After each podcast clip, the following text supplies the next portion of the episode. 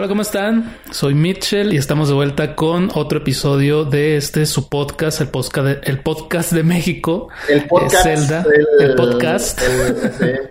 Zelda May Cry. Y como siempre nos hasta Que acompaña. Nintendo, hasta que Nintendo o, o, o Capcom nos demanden. Ya sé. Siendo- Y como siempre, pues nos acompaña mi amigo Adair, ingeniero y también andamos. fanático de muchas cosas que tienen que ver con tecnología y entretenimiento. Aunque pues a veces la vida de adulto no nos deja estar al tanto de todo, hacemos lo que podemos y pues obviamente tenemos muchas cosas de qué hablar porque en nuestro último episodio, si no me equivoco, lo sacamos en noviembre. Así, Así que es, noviembre sí. De hecho, cada vez que, bueno, para los que no sean de México, eh, hay una banda muy famosa que se llama, no, es famosa, yo creo que sí, ¿no?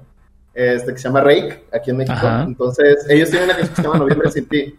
Y hay un meme, si lo pueden buscar, cuando dice, este, de no- noviembre para todos, y pues el Día de Muertos y demás, que es aquí en México, ¿no? sí. Noviembre para Rake y sale una persona contando dinero, ¿no? Porque pues exactamente en esa fecha la escuchan mucho en Spotify. Claro, Entonces, claro. Cada que escucho noviembre me acuerdo de Rake, entonces pues, digo noviembre sin ti. El noviembre sin ti, sí, no dejaba de sonar en la radio. No sé si en otros países habrá, habrá pasado lo mismo, pero por lo menos aquí en México no dejaba de sonar esa canción. Y Exactamente. yo creo que hasta la fecha se la pones a alguien que nunca la ha escuchado y a lo mejor y si le llega al Cora. Sí, muy bonita. Eh, Está como en, donde creo que en China este, ponen mucho la canción de Going Home de Kenny G. Haz de cuenta que Kenny G es súper Ok. famoso allá en, en China. Entonces creo que los negocios, o sea, no puedo confirmarlo, pero mu- mucha gente que sí, de hecho creo que salió en un documental de HBO. Entonces, este, cuando los negocios van a cerrar o las estaciones de trenes y demás, ponen la canción de Going Home de Kenny G. Entonces, este, prácticamente es como un himno, ellos ya saben que tienen que ir a su casa cuando escuchan Going Home. Entonces, a lo mejor en noviembre sin ti empieza a sonar aquí cuando es noviembre. ¿no? Es un himno, pero Igual también hay un meme de que empieza diciembre y aparece Michael Bublé saliendo de su cueva para cantar Ah, todas las canciones de Navidad. Fíjate que yo no soy muy fan de, de Michael Bublé, yo soy muy Ajá. fan de Luis Miguel. Todas las de Luis Miguel de Navidad, yo soy mega fan del Sí, sí, llegó a la ciudad. O sea, Sí, muy buen son mis favoritas. Y la de Yo no olvido el año viejo, porque me ha traído. Esas, esas son típicas de Año Nuevo que te, que te alegran el alma, ¿no? Por lo menos aquí en México estaría padre a ver si en los comentarios o algo nos pudieran dejar este, Sí. qué canciones escuchan, en qué mes o, o cuáles son las, las canciones típicas de su, de su lugar de donde son, ¿no? Aunque sea aquí en México no importa, pero estaría padre que nos dijeran qué canciones escuchan en fin de año y demás. Sí, sí, sí, estaría súper genial. Este, pueden hacérnosla llegar ya sea por el comentario a este, aquí abajo en este video o más bien en esta sección de video. Eh, también nos pueden mandar un mensaje a mi Twitter. Este, mis mensajes directos están abiertos. Si quieren mandarme un mensaje por ahí sin que nadie se entere. Exactamente. O si nos quieren mandar pueden- alguna colaboración. Exactamente. nada. Eh, Entonces, por cierto, acabo de puede cam- estar aquí. Ajá. Creo que, creo que el episodio pasado les había comentado que ab- abrí una página de Patreon. Eh, lo acabo de modificar, quité lo que son como que los niveles y es un solo nivel de dos, dol- dos dolarucos. Si nos quieren ayudar, seríamos, este, estaríamos muy agradecidos porque Muy pues felices. obviamente cualquier donación nos ayuda muchísimo para seguir este, generando contenido. Que por cierto, muchísimas gracias a toda la gente que nos siguió escuchando porque sí estuve checando hace unos días este, nuestras estadísticas y a pesar de que no pudimos subir videos en estos fin de año y pues hasta ahora, este, sí me di cuenta de que aún así semana con semana hay gente que ha estado escuchando el podcast. Muchísimas gracias. Este, si no fuera por ustedes, pues no estaríamos aquí siguiendo haciendo este podcast. Creo que realmente eso sí me motiva a decir, bueno, pues hay gente que sí quiere escucharnos, tal vez no son muchos, pero por esos pocos que nos quieren escuchar, eh, para, para eso vamos a seguir aquí. Este, Exactamente, entonces- calidad, amigo, no cantidad, así que Así bienvenidos todos. Este, y pues si nos quieren recomendar, si les gusta, recomiéndenos, y si no nos gusta, también recomiéndenos para que pues frieguen a alguien y digan, mira, esto está bueno, y en realidad no, entonces también mándenselo. Y pero no, en serio, les agradecemos mucho a todas las personas que nos estuvieron escuchando, eh, a, a mí, a, a mí y a Mitchell, la verdad nos, nos alegra el corazón, y pues aquí estamos de vuelta. Así es. Y pues bueno, como les comentaba, pues han pasado muchísimas cosas desde el último episodio que subimos. Eh, hay un tema por ahí eh, que no vamos a abarcar porque la verdad es que alcanza para un podcast completo eh, y ya pasó bastante tiempo, creo que ya ha sido pues muy hablado y muy comentado. Eh, se trata de este juego de Cyberpunk 2077. Ah, salió a finales igual del año pasado. Es de los mismos creadores de The Witcher, que por cierto tienen una serie en Netflix, también más o menos recentona. Y acaban de anunciar que va a haber un anime también de The Witcher. Eh, ellos mismos hicieron este juego, un juego que tiene muchísimos, como cinco años en, producción, y la verdad es que una decepción la, manera en la que lo sacaron, la manera como manejaron también los medios, y pues bueno, es un tema muy extenso, pasaron muchísimas cosas, tanto a nivel mercadotecnia como a nivel desarrollo, como a nivel jugabilidad, un montón de cosas. Entonces, pero como les digo, es una noticia como quien dice un poco ya vieja.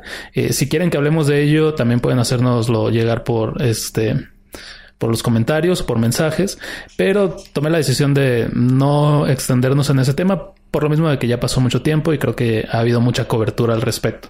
Pero sí, no, exactamente. Y bueno, este, ah, perdón, amigo, sigue. No, no, no, dime. Fíjate que eh, yo creo que siempre pasa con juegos cuando, con juegos que son muy grandes y como que también le meten mucha, eh, como que mucha publicidad y demás, hasta desconfías, ¿no? De, tanto que, a veces es así como que va a ser la gran maravilla y al final no resulta. Y yo creo que tiene que ver con la, con que es muy grande, ¿no? Y, cuando tienes un juego muy grande, mientras más grande es el juego, obviamente más... Sí, más eh, probabilidades hay de que algo pueda salir mal. De que falle, ¿no? De que no funcione y demás. Y luego cuando pues estás en un mundo donde te ponen ciertas fechas que tienes que cumplir y demás, pues, obviamente hay mucha gente que dice, ah, sí, ya lo terminé cuando realidad no. Pero entonces, pero pues bueno, eso es para otro tema y si les gustaría que, que, sacáramos un episodio especial, ahí por favor déjenos saber y pues ahí vamos a, a considerar. Sí, si quieren saber qué opinamos al respecto, pues nos pueden dejar un mensajito por ahí. Pero para el episodio de hoy queríamos, pues, ya que estamos entrando a este nuevo año, el 2021, aunque ya estamos en febrero, casi marzo, este, queríamos hacer un pequeño como recuento o resumen de el año 2020, que yo creo que es un año que va a pasar a la historia. Creo que en los libros de texto se va a hablar sobre este, este año. En los anales de la historia, amigo, esto va Así es, así es. Estoy, estoy completamente seguro de que eh, en algunos años en la primaria y en secundaria te van a enseñar sobre lo que pasó en el 2020 y nuestros Yo creo que el libro de historia, por lo menos, no sé si en otros países, pero aquí en México los libros vienen con fotos así, bueno, antes venían con fotos muy características como que pintadas a mano o una foto de algo. Entonces, eh, yo creo que van a venir gentes con cubrebocas, van a venir este, abejas asesinas, incendios, así todo. Ya sé, ya sé. No sé, no, así en, la portada del libro, ¿no? Historia 20, así, historia moderna y acá, así, todas esas fotos. Sí, sí, sí, seguramente nuestros nietos nos dirán, oye abuelito, ¿dónde estabas cuando fue el 2020? Yo estaba encerrado en mi casa. Exactamente. vamos a poder contar todas las historias de los sobrevivientes del 2020. Ah, hay un meme que a mí me encanta un chorro, que es, por ahí, no me acuerdo dónde lo vi, pero haz de cuenta que es, es una persona que está con su computadora así comiendo. Y, ay, detesto que qué aburrido estar encerrado, ¿no? Pasa creo que al 2023 y como ya no hay trabajo todos así, el vato está viendo en la calle pidiendo dinero y luego hace puntos que vayan en diferentes imágenes y si el 2050 le está bailando así en un table a robots, ¿no? Le está echando billetes a los robots y todo así porque nos conquistaron y el vato de su evento extraña el 2020, ¿no? sí, ya de plano ya ni sabemos qué esperar, entonces mejor... Eh, de plan hay que disfrutar lo que tenemos porque, pues, quién sabe, ¿no? Así es, así es. Entonces, este, por aquí yo hice más o menos una lista. Eh, todo esto sacado de Wikipedia, la mejor fuente de información del Internet. este, entonces vamos a, a revisarlo un poco a poco. Hay algunas cosas que anoté por aquí que yo la verdad no sabía, no me enteré en su momento. Este, pero que me parece que son interesantes y hay que, hay que platicarlas. Obviamente la lista no está completa. Hay un sin fin de cosas. Ustedes se meten a Wikipedia. Si se meten a Wikipedia y ponen 2020, viene una lista kilométrica. Pero traté de reducirla lo más posible. Eh, a lo más relevante. ya sabemos que hubo coronavirus, no vamos a enfocarnos en eso. O sea, ya esa, esa parte. Vamos a tratar de hablar de otras cosas. Y pues la verdad, lo único que tengo que decir del coronavirus es que, pues, como bien sabemos, este, pues surgió en China y hay, hay, un vato que hace videos que se llama El Chico Fitness, que dice que nada de China había durado tanto. O sea, ya llevamos más de un año con esto, yo creo. Vamos para el año. Y nada de China había durado tanto. Entonces, sin duda es un récord. Sí. Entonces, empezando en enero, eh, desde que entramos al año, entramos ya con algo que, pues bueno, ya había, comenzó en 2019, pero que nos siguió al siguiente año, que fueron los incendios en Australia. No sé si recuerdas que, que, fue un, un, o sea, algo jamás visto, eh, cientos, miles de animales que fallecieron en esos incendios. Y este, la verdad es que sí fue como que un inicio de año bastante cañón. Eh, nadie se esperaba que fuera un presagio de cómo sería el resto del año, pero este comenzamos, así comenzamos el año con incendios en Australia. Después de esto, eh, también hubo un apagón en Venezuela. No sé si te acuerdas de eso. Sí, como no, sí, de hecho creo que, eh, pues bueno, mucha gente estuvo diciendo de que iba a pasar aquí en México, que yo creo que vamos a llegar eh, después a ese tema, pero sí, o sea, la verdad es que pues subiendo videos eh, de gente que pues no tenía luz desde hace mucho tiempo y que e incluso tenían que hacer ahí varias cosas para poder conseguir y demás, ¿no? Estuvo sí, sí, feo, feo. Sí, sí recuerdo. Un abrazo a nuestros hermanos de allá. Sí, claro que sí, sí, pero sí recuerdo que había, hubo videos así de, incluso, este, que no eran venezolanos, sino que eran turistas que habían ido y pues trataban de conseguir ellos también pues algo que comer y, estaba todo completamente apagado. Este, que sí estuvo, estuvo bastante cañón. Eh, otra cosa que también pasó en enero, que esto sí, la verdad es que yo no sabía. Eh, resulta que hay un general iraní. Eh, voy a tratar de decir el nombre y me disculpan ah, la pronunciación. Sí me acuerdo de esa, sí me acuerdo de esa noticia, pero no me acuerdo del general. Se, se, llama Qasem Soleimani considerado la segunda persona más importante del país de, de Irania perdón, de, perdón, de Irán. este fue, fue, se fue asesinado en Iraquia por orden del presidente de Estados Unidos, Donald Trump. Y incluso se menciona que en ese momento se hablaba de que pudiera eso iniciar una tercera guerra mundial. Y yo la verdad es que no me enteré de eso. Estaba, yo creo, muy desconectado o enfocado en otras cosas. Pero imagínate, estamos en enero apenas y ya se estaba hablando de una tercera guerra mundial en el 2020. Exactamente. Después, el 5 de enero, fíjate, desde el 5 de enero la OMS dio como que el primer, la primera alerta sobre este virus que al parecer estaba surgiendo, surgiendo en, en Wuhan, ¿no? Porque esto es algo que... De hecho, por eso se, supone que se llama COVID-19, ¿no? Porque se supone que desde este, en el 2019... Exacto, fueron, fueron los primeros casos en diciembre de, de 2019 ahí en Wuhan. Todavía no tenía el nombre, era nada más pues, pues un nuevo virus de, de, la, de la clase de coronavirus, pero todavía no se le daba nombre ni se sabía tampoco pues el alcance que iba a tener. Pero desde el 5 de enero ya la OMS había levantado como que alerta, ¿no? Así como que aguas, este, hay un virus por ahí medio raro. Después el 10 de enero, que tampoco yo me acordaba, pero cuando leí la noticia, este sí me acordé, que fue el, tiro, el tiroteo en Torreón, no sé si te acuerdas, un niño de, de 11 años que, tuvo, que, que, pues atacó a sus compañeros y, a su maestra, creo. Este, de hecho, le echaron la culpa a los videojuegos también por eso, que como... al final nada que ver, pero este, o sea, pero sí le recuerdo que le habían echado la culpa a los videojuegos porque el niño estaba vestido igual que no sé quién y no sé qué. sí. Pues, sí, sí, sí, como, de, como es la costumbre de los medios, ¿no? Y de los políticos. Vamos a echarle la culpa a, lo más fácil, ¿no? A los videojuegos. no, no vamos a atacar el problema principal. Eh, el 11 de enero tengo por aquí anotado que fue la primera muerte por causa de COVID. Me imagino que en, en, en China, porque pues apenas estaba por allá. Y en aquí en la frontera, antes de después aquí de pasar a, aquí cerquita, donde está, ya ven que está Nuevo León, está China, ahí a veces tocan los cabezas. está por ahí bien cerquita. de hecho, si tú le pones, cuando tú le pones paquetería, este, cuando le pones paquetería que viene de China, te marca China Nuevo León. en algunas aplicaciones que le das tracking, este te pone, normalmente en algunas, le pones, por ejemplo, ah, el, envío viene de China, entonces me da risa que te ponen China Nuevo León, entonces te ponen así marcado de carita. Y así de que, o sea, es que sí, es que como que detecta el GPS de dónde viene, entonces dice, ay, pues China es lo que queda más cerca, pues va a ser aquí, ¿no? ya sé. Pero este, me llamó la atención que el 11 de enero fue la primera muerte y ya para el 21 de enero ya estaba el primer caso aquí en Estados Unidos. Y pues ya sabes, una vez que está aquí en Estados Unidos ya valió queso toda América. Este, después el 26 de enero, esto la verdad es que sí me entristeció bastante. 26 de enero falleció el ex, es el ex basquetbolista Kobe Bryant. Este, la verdad es que sí se me hizo bastante Sí, sí me acuerdo de esa noticia. Este, fue un accidente, pues bastante. Sí, con su hija, ¿no? Sí, en un helicóptero. Eh, tengo entendido de que iban, iban a un evento de otra de sus hijas. Este estuvo cañón. Kobe Bryant realmente tengo entendido que le tenía mucho amor a México. Creo que su esposa era mexicana.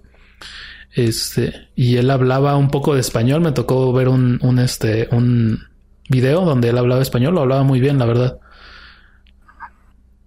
Digo, normalmente no te Pues de hecho creo que que, que pues un basquetbolista sepa hablar español. ¿Sí, ¿sí me escuchas? Sí. Creo, que se está cortando mi conexión. Sí, dime. Sí, no, de hecho, creo que eh, Kobe Bryant era muy, era muy compa de, de, Michael Jordan. Yo realmente nunca he sido muy eh, fan del básquetbol. Eh, la verdad es que no es mi deporte favorito. Pero yo a Michael Jordan le tengo mucho cariño porque yo de niño vi la película de... Eh, Space Jam. Ah, exactamente. Entonces, yo a Michael Jordan lo tengo como, si no es que, uno de los, si no es que, digo, el, mejor, uno de los mejores basquetbolistas, si no es que deportistas del mundo, ¿no? Entonces, eh, cuando vi a, Michael Jordan dando el speech eh, de Kobe Bryant, yo dije, o sea, realmente fue un deportista muy importante. Sí. Y pues sí, fue, estuvo muy feo. Independientemente de eso, sí estuvo muy feo y impactó a todos. Y a veces, siempre hay gente ¿no? que dice, no, pero ¿por qué? No sé, ustedes este, siempre se fijan en, gente que, que es súper famosa y los que aquí locales y demás. Bueno, pues es que también es la repercusión que tiene una persona que pues es reconocida, se esfuerza y pues por eso tiene tanta influencia, ¿no? Entonces no es realmente que, no queramos reconocer a todos, pero sino pues porque realmente sí, tuvo mucho impacto. Sí, claro, no, no se trata de que una muerte sea más importante que otros, más bien creo que la persona en vida a veces es quien ha generado pues más efecto en no solamente a, la gente a su alrededor, sino al, al, mundo o en este caso a su deporte, ¿no? Que creo que también fue una gran influencia para su deporte. Exacto.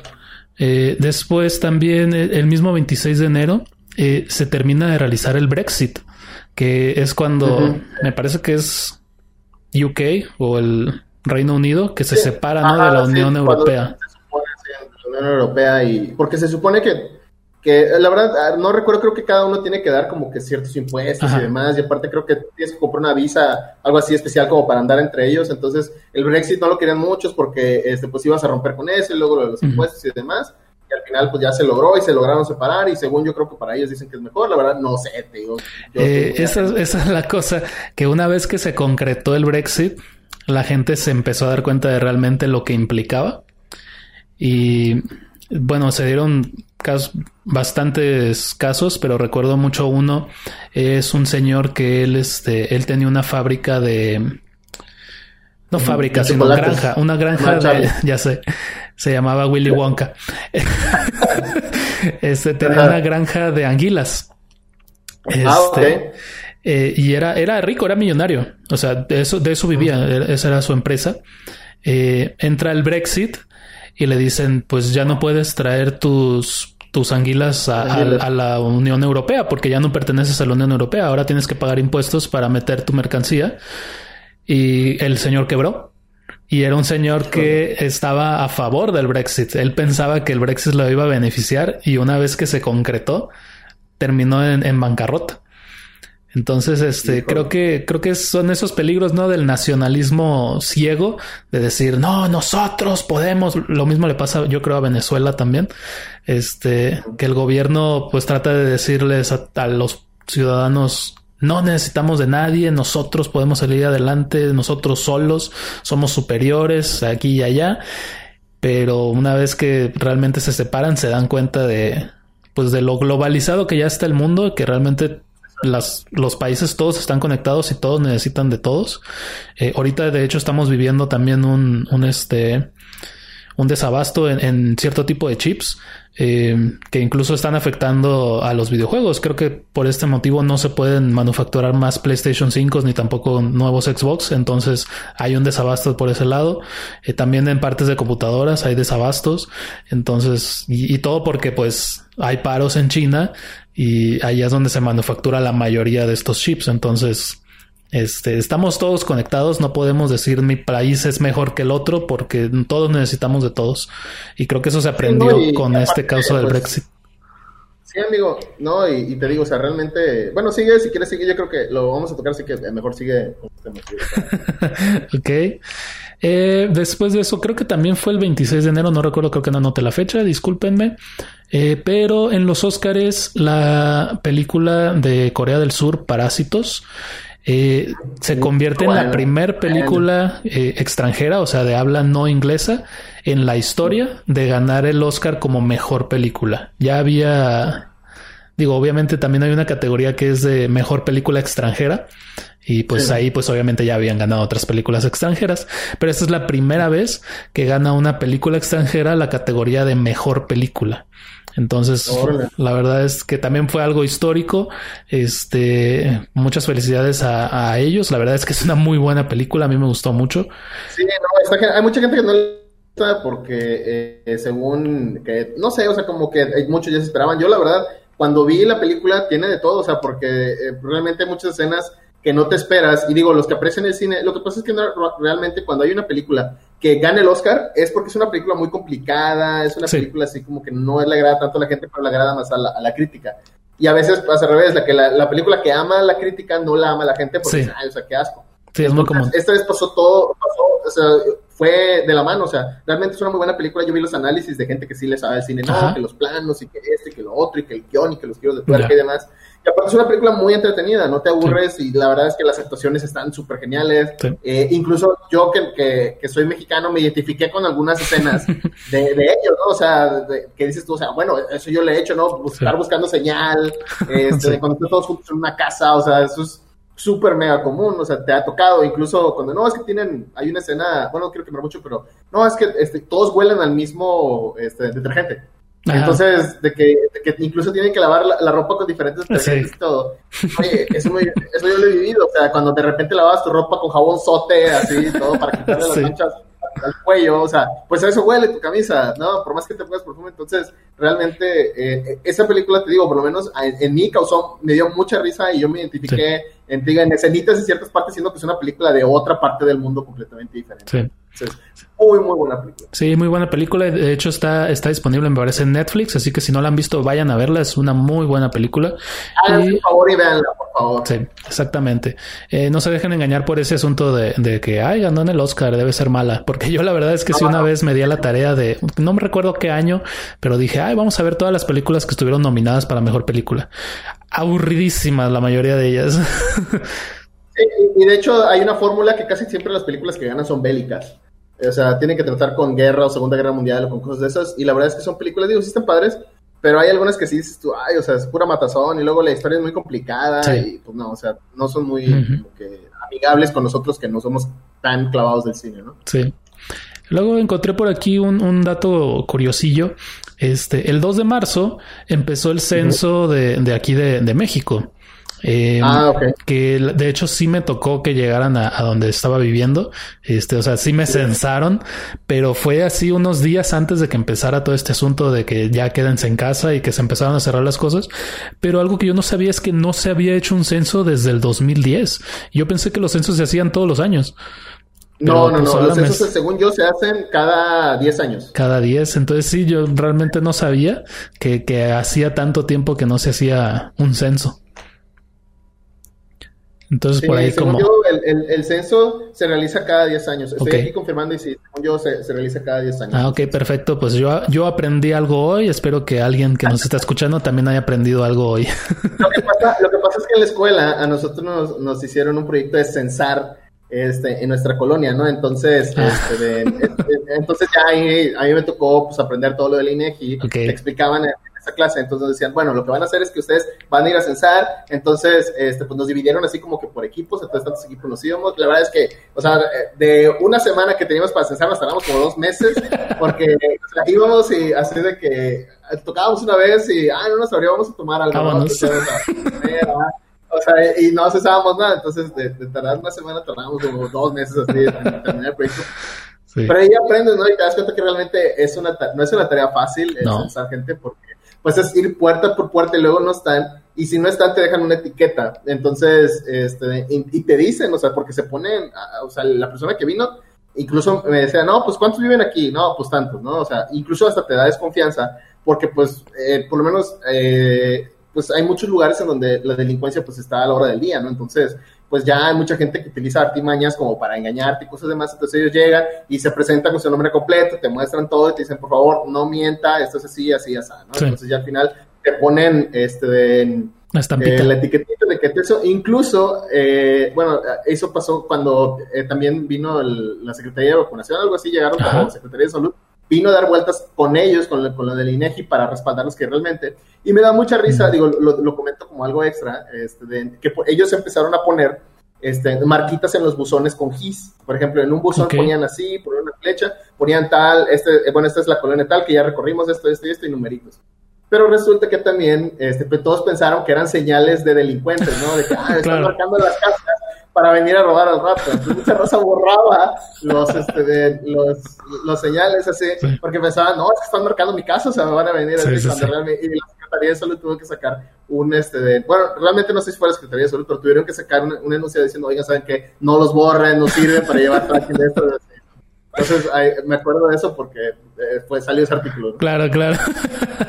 no, pues sí, así como se te va a olvidar. Exacto. Eh, y entonces el, 8 de marzo aquí en México es el día, no sé si es nacional o internacional de la mujer. Este, ah, eh, para quien no saben, aquí en México realmente tenemos un problema. Algunos de nuestros estados tienen un problema bastante grave de feminicidios y el año 2020 fue como que pues no sé, el hartazgo de la sociedad fue muy alto y se realizó en México no el 8, sino el 9 de marzo el movimiento Un día sin nosotras. No sé si recuerdas ese día. Ese fue, bueno, el plan era que ese día ninguna mujer fuera a trabajar, que se quedaran en casa, que no hicieran absolutamente nada, ni siquiera en casa, que hicieran nada para pues generar este impacto de, de este de cómo es el país si las mujeres no hacen absolutamente nada. Eh, tengo entendido que en Islandia se realizó esto. Bueno, realmente, bueno, realmente, este, sí es eso, pero realmente no es que las mujeres no hicieran nada, sino que se trataba realmente de que qué pasaría si no hubiera mujeres, o si todas las mujeres este, fueran eliminadas de aquí. Entonces, realmente de eso se trataba la, la, este, de, la dinámica, ¿no? y, y, por lo menos en muchas empresas y todos se portaron buena onda, de decir, que no vengan y esto. Y, por ejemplo, en las mujeres, pues la idea era que no salieras de tu casa, era que te quedaras ahí, no que te pusieras a ver series, no que te quedaras a hacer nada, sino realmente el decir, ¿saben qué? Pues no estoy, o sea, las mamás no cocinar, no atender a los hijos, o sea, que los papás atendieran. Esa era la, la, clave de la dinámica. Muchas mujeres sí pudieron aplicar, los otros pues aprovecharon para ver Netflix, para estar en, en chaclas y demás. Digo, cada quien este, lleva su, su, iniciativa como quiere. este, realmente fue una muy buena idea y ahí es cuando te das cuenta que realmente las mujeres son una gran eh, pilar en nuestra vida, ¿no? Entonces, algunos sí tomaron otra ruta con respecto a eso, incluso me, en, mi trabajo gente, ay, pues yo me voy a disfrazar de mujer este, para, para no ir a trabajar y cosas así, no sé de qué voy a compadre. Bueno, sí, entiendo el chiste, porque pues es como mexicanos, pero sí, realmente sí fue un gran impacto. Pero decías en Islandia, ¿qué? Sí, tengo entendido. No, estoy seguro del país. Creo, estoy 80% seguro de que fue en Islandia, eh, que fue el primer país que realizó esta, esta protesta. Este fue un paro completamente nacional. Eh, solo que allá no se quedaron en casa, sino que lo que hicieron fue salir todas a las calles a detener por completo al país a, en son de protesta, pues de las mujeres valemos. Y, y, sí, dicen que ese día el país se detuvo por completo. Los bancos no abrieron, el, transporte público no funcionó. O sea, nada, nada, absolutamente nada. Y años después, ellos fueron el primer país en elegir a una mujer como su presidente. Entonces, no sé si se habrán inspirado en esa historia, ¿verdad? Aquí en México, este, pero si ya había pasado allá. Eh, creo que eso fue lo que faltó aquí en México, el no decir simplemente vamos a parar, no vamos a hacer nada, sino el salir y hacer presencia de alguna manera, ¿no? Pero una presencia diferente, ¿no? que al mismo tiempo que demuestras si yo no trabajo, nada funciona, también hacer notar pues esa unión, ¿no? De todas como mujeres. Y como decías tú, este, hubo empresas que, digo, a, simple vista pudieras decir, no, pues sí, fueron muy buena onda en, darles permiso, pero pues no se trataba de que te dieran permiso, se trataba, creo yo, de una protesta, ¿no? De, de, de, de, de declarar algo. No, no era un asunto de, ay, si me dan permiso no voy a ir. Este, que también De hecho, nuestro presidente también fue así como que sí, yo también les doy permiso de que no trabajen. o sea, no, nadie te está pidiendo permiso. Estamos avisando que no vamos a trabajar. Entonces, este, creo que también por ahí, digo, el machismo es muy fuerte aquí en México y creo que, digo, no creo que lo haya hecho con mala intención. Yo creo que fue su manera de mostrar apoyo, pero creo que decirles doy permiso no fue la mejor manera, más bien hubiera simplemente dicho apoyo la iniciativa del día sin nosotras y ya. Claro, sí, definitivamente, este, bueno, no, no vamos a hablar del gobierno, este, yo te apoyo, AMLO. te amo. Como diría el, eh, como diría el señor del bigote de Fede Lobo, ah, viva AMLO. viva AMLO. viva AMLO. Eh, entonces, después de esto, ya el 11 de marzo, ya este, la OMS ya lo declara así tal cual. Esto es una pandemia, no es cualquier cosilla. Es una Estoy molesto porque no hubo pandas ni pan. Ya sé. no sé por qué le dicen que es pandemia si no hubo pandas ni pan. Ya sé, yo también me quedé esperando el, pancito, las conchas y un chocolatito caliente. La manteconcha, pero no llegó. Pero bueno. Ni modo. A ver, a ver si este año, porque seguimos en pandemia. Exactamente. el 20 de marzo eh, ya entraron en vigor ya las reglas de cuarentena aquí en México, y que ya fue de, que si de plano ya nadie salga, por favor, quédense en casa. Este, que obviamente todos hicimos caso y por eso hoy en día la pandemia está súper controlada y, no hay problemas de, salud en México, ¿verdad? Exactamente, es que aquí tomamos la, el gobierno no nos lo dijo, pero nosotros decidimos tomar la iniciativa de, este, ¿cómo se llama? De Ay, inmunidad por rebaño. Este, Ándale.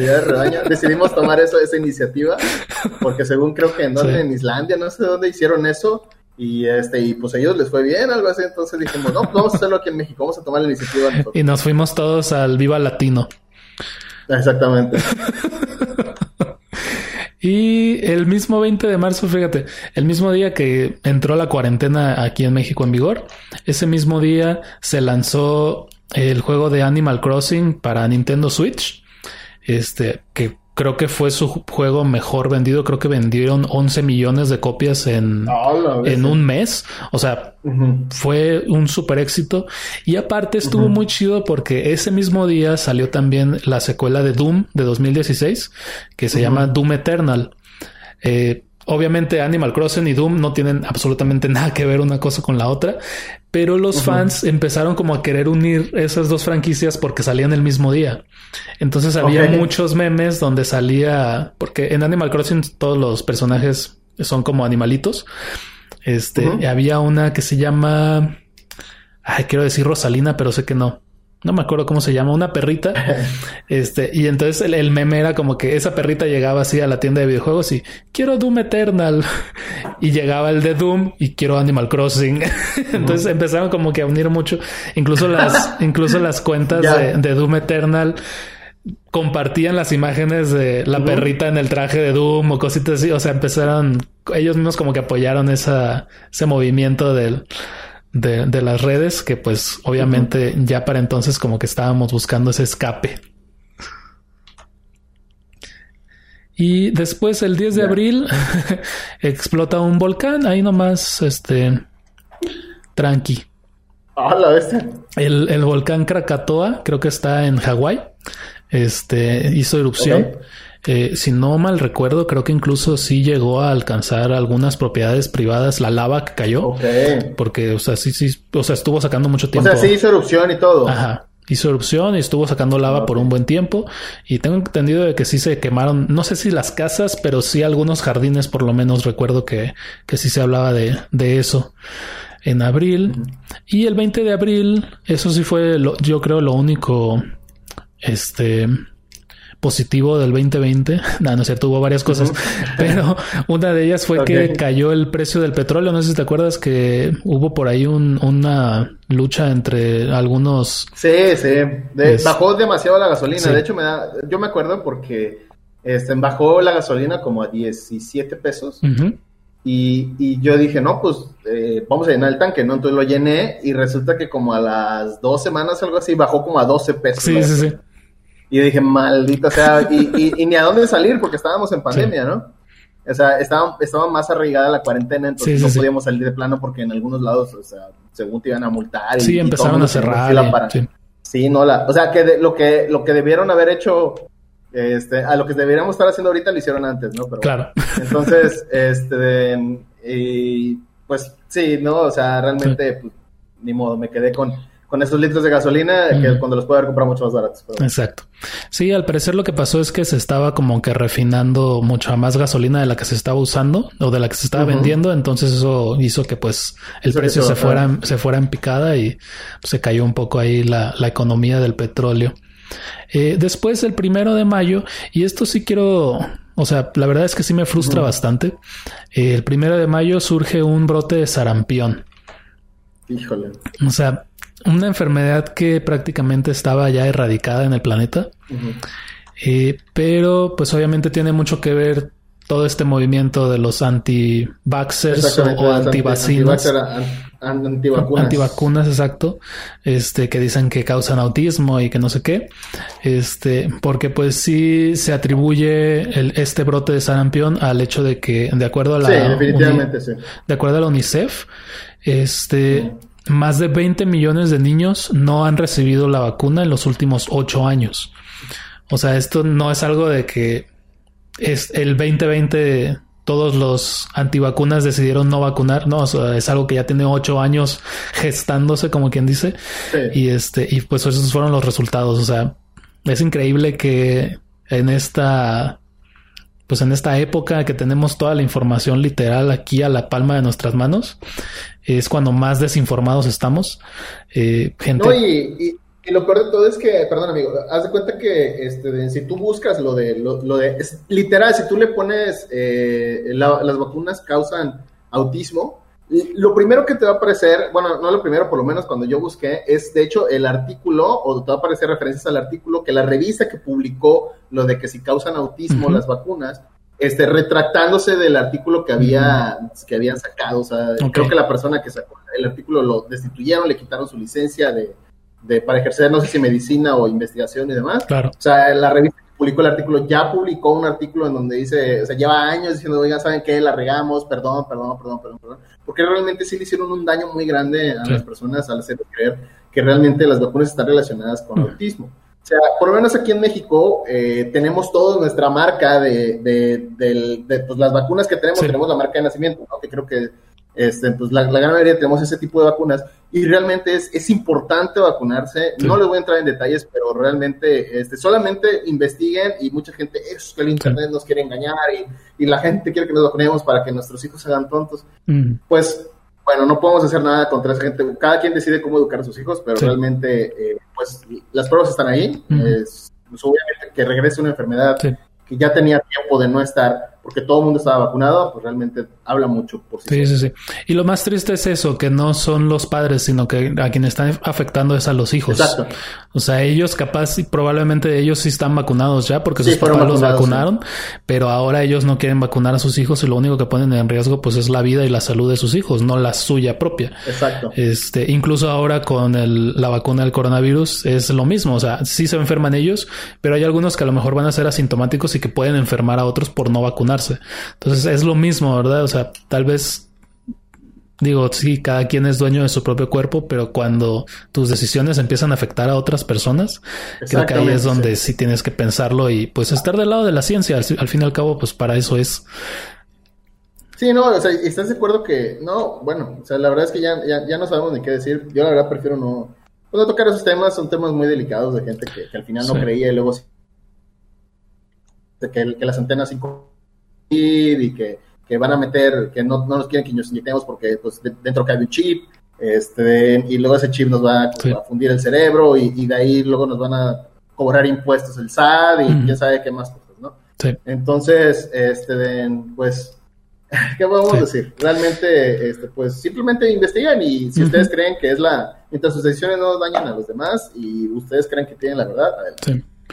Sí, pues es, es una batalla casi imposible de ganar porque pues le dices estudia y ellos te van a decir sí hice mis estudios, yo investigué, no como tú, tú le dices, ¿y de dónde sacaste tus fuentes? Y sus fuentes siempre van a ser las que están de acuerdo con ellos. Nunca se van a fijar en, una fuente que los contradice porque para ellos es, no, esa fuente no sirve porque esa fue financiada por el gobierno, etcétera, etcétera, etcétera. Entonces es, es, es una batalla casi imposible de ganar. Aunque hay gente que sí ha cambiado de opinión y bien por ellos, porque pues también cuesta mucho trabajo una vez que defendiste una idea tener pues la apertura de mente y de, decir, ok, me equivoqué, si yo estaba mal. Claro. ¿Me escuchas? Sí. Se congeló la imagen, pero te escucho, no te preocupes. Se me hace, sí, ok. Bueno, este, se me veo bien de perfil. eh, después, el 26 de mayo, pasa pues el asunto este con la muerte de George Floyd que pues también desató pues el infierno y las protestas en favor de Black Lives Matter o las vidas de los negros este valen que pues la verdad es que fue un movimiento súper fuerte en Estados Unidos. Este manifestaciones como yo creo nunca se habían visto en Estados Unidos. Eh, enfrentamientos también yo creo como nunca se habían visto de la policía contra los este los manifestantes. Eh, Digo, hay muchas cosas. Algunos dicen que los manifestantes empezaron con las, los ataques, otros dicen que fue la policía la que empezó con los ataques. No sé quién empezó, pero sí salieron muchas imágenes de policías utilizando fuerza excesiva. De hecho, hace poco eh, acaban de liberar y de exonerar a un grupo de policías que en un video se ve que empujan a un señor ya de edad mayor el señor se cae y incluso se ve que, que empieza a sangrar de la cabeza. O sea, sufrió un, este, una herida bastante grave. Digo, bueno, una, herida sí, sí, sí, una herida de gravedad y los exoneraron. O sea, dijeron que pues que no tenían ninguna culpa de nada y, pues los dejaron libres y pues van a seguir siendo policías. Este, que la verdad es que es algo muy triste. Em, no sé, creo que pues el seguir protegiendo a ese tipo de policías, pues obviamente causa que pues este tipo de cosas sigan pasando. Eh, tengo entendido de que ese movimiento pues no, no ha terminado porque pues obviamente no se ha logrado nada. Este sigue habiendo más manifestaciones. Digo, lamentablemente pues estamos en pandemia y eso limita un poco también este el poder salir a manifestarse, pero mucha gente no le importó la pandemia y pues ahí estaban este a riesgo de su propia salud. Eh, pues igual, ¿no? Por este mismo hartazgo, aquí mencionábamos sobre los feminicidios aquí en México, allá pues hay mucho, pues homicidio a, pues estas, ¿cómo les llaman? Minorías, a estas minorías, este, que son pues la gente negra, la gente latina y que también con el coronavirus empezaron a atacar muchísimo a la gente asiática, este, pues por muchas declaraciones que hacía el, expresidente Donald Trump. Este, creo que le llamó la Kung Flu a la, a la pandemia. O sea, mal, mal, mal. Sí, sí, claro. Creo que de estos cuatro años de, de, mandato de Donald Trump sacaron lo peor de Estados Unidos en cuanto a racismo se refiere. Este, y pues ojalá y, pues todo mejore por allá porque sí está muy feo todo este asunto. Y algo que yo no sabía, Estados Unidos en su momento, me imagino que Donald Trump rompió toda relación con la, con la OMS. Eh, me parece que sí. Bueno, no sabía exactamente de qué se trataba, pero creo que sí escuché algo en cuanto a que Estados Unidos iba a hacer sus investigaciones para encontrar la cura, pero no iba a compartir información con la Organización Mundial de la Salud. Ok. Que pues la verdad es que sí es como que, o si te das cuenta que estás retrasando, pues, el tiempo de, de, respuesta. O sea, porque si no compartes información, obviamente se, se, alenta mucho más, pues, en encontrar la, la, cura. Digo, gracias a Dios ya tenemos la vacuna y que al parecer es bastante efectiva. Este, pero pues yo creo que eso sí retrasó un poco pues los esfuerzos por encontrarla. Sí, no, bueno, si nos vamos a eso también, pues China en un principio tampoco dijo nada, ¿no? Claro, sí. Ya saben que pues acá sordeado, este, nos estamos muriendo, pero no digamos nada. sí. Este, y luego, oh, rayos, la, la, legamos. Este, y ya, pues pasó. Yo me imagino que así dijeron, no sé, realmente. ¿Quién sabe, eh, Habrá es que, una mala broma, pero no el racismo, chavos, no el racismo. Habrá que preguntarle a nuestro corresponsal en Wuhan. Sí, hay que preguntarle a él. Eh, y luego, esto también yo no sabía, el primero de junio en el Congo se registró un nuevo brote de ébola. O sea, si no fuera poco con el coronavirus, salió otra vez Ah, el cierto, ébola. sí, sí, escuché eso. Pero bueno, supongo Sí, que no pasó a mayores porque ya no he escuchado nada al respecto, pero No, es que el, eh, eh, es que el ébola como es un... Es que, por ejemplo, el, el, el COVID como es... Como tarda mucho en, en presentar síntomas, la raza no se da cuenta. El ébola, tengo entendido, enfermedades así muy mortales, a veces son... O sea, presentan síntomas tan rápido que no le da chance a la persona Mm. de contagiar a nadie. ya, ya, ya. Esa es la, Sí. esa es la gran diferencia entre esas enfermedades. Sí.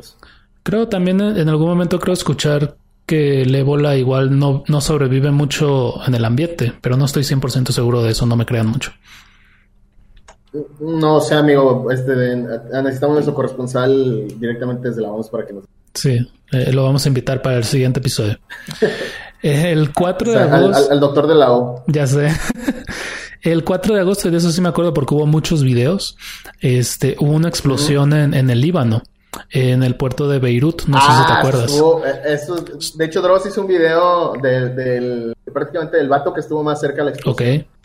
Este, y ese, no, o sea, prácticamente el vato, estamos seguros que falleció, o sea, mm, no Estaba sé, demasiado o sea, cerca. El vato toma el video, sí, o sea, te cuenta que tomas el video y estaba a escasos 15 metros, 20 metros No, pues no. de la explosión. Entonces, este, yo cuando vi el video realmente es, fue una, o sea, increíble. O sea, yo pensé que ese tipo de cosas solamente se podían dar en las películas. Sí, Pero cuando tú ves, este, de hecho hay una chava que se está tomando fotos para su boda. O sea, como que le están tomando fotos ahí, no sé si para su boda o algo.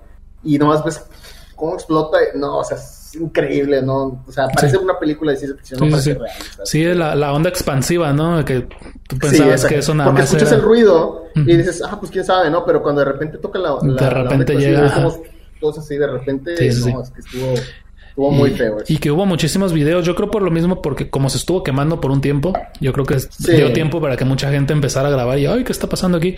Y de repente la explosión. No, y, y- fue una negligencia terrible porque se Sí. supone que eran explosivos que estaban guardados desde hace ya mucho tiempo Sí. y hubo gente que estuvo presionando para que se los lleven. Un rollo también, no digo una Sí. noticia súper ultra mega complicada, pero digo sí, Sí, tengo- fue una desgracia. Tengo entendido que eran químicos de, de abono, como de fertilizantes. Ajá, algo así, ajá, Que- algo así, como que- que, era- ya les habían dicho que era peligroso, Ajá. un rollo así. Sí, que las regulaciones indican que no se puede mantener en almacenamiento por cierta cantidad de tiempo. Obviamente Sí. ya se había pasado ese tiempo y este y fue lo que ocasionó este este esta explosión. Eh, tengo Sí, aquí claro. que fueron 220 muertos y 7000 heridos. Y este Sí, no, es que estuvo... y varios o sea, ves los desaparecidos. videos y te quedas así como que... Sí. Eh, lo único que sí, este, mencionaban, escuchaba, este, que, pues los funcionarios públicos que debieron haber hecho algo al respecto, pues para evitar esto, eh, sí de ellos renunciaron a sus cargos y pues era mucho como que la comparación de, uy, imagínate cuando en México pasa algo como eso, que alguien diga, ay, hice mal mi trabajo, voy a renunciar.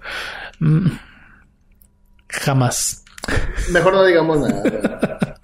como alguien por ahí que es el secretario de salud y, y ya le dio COVID.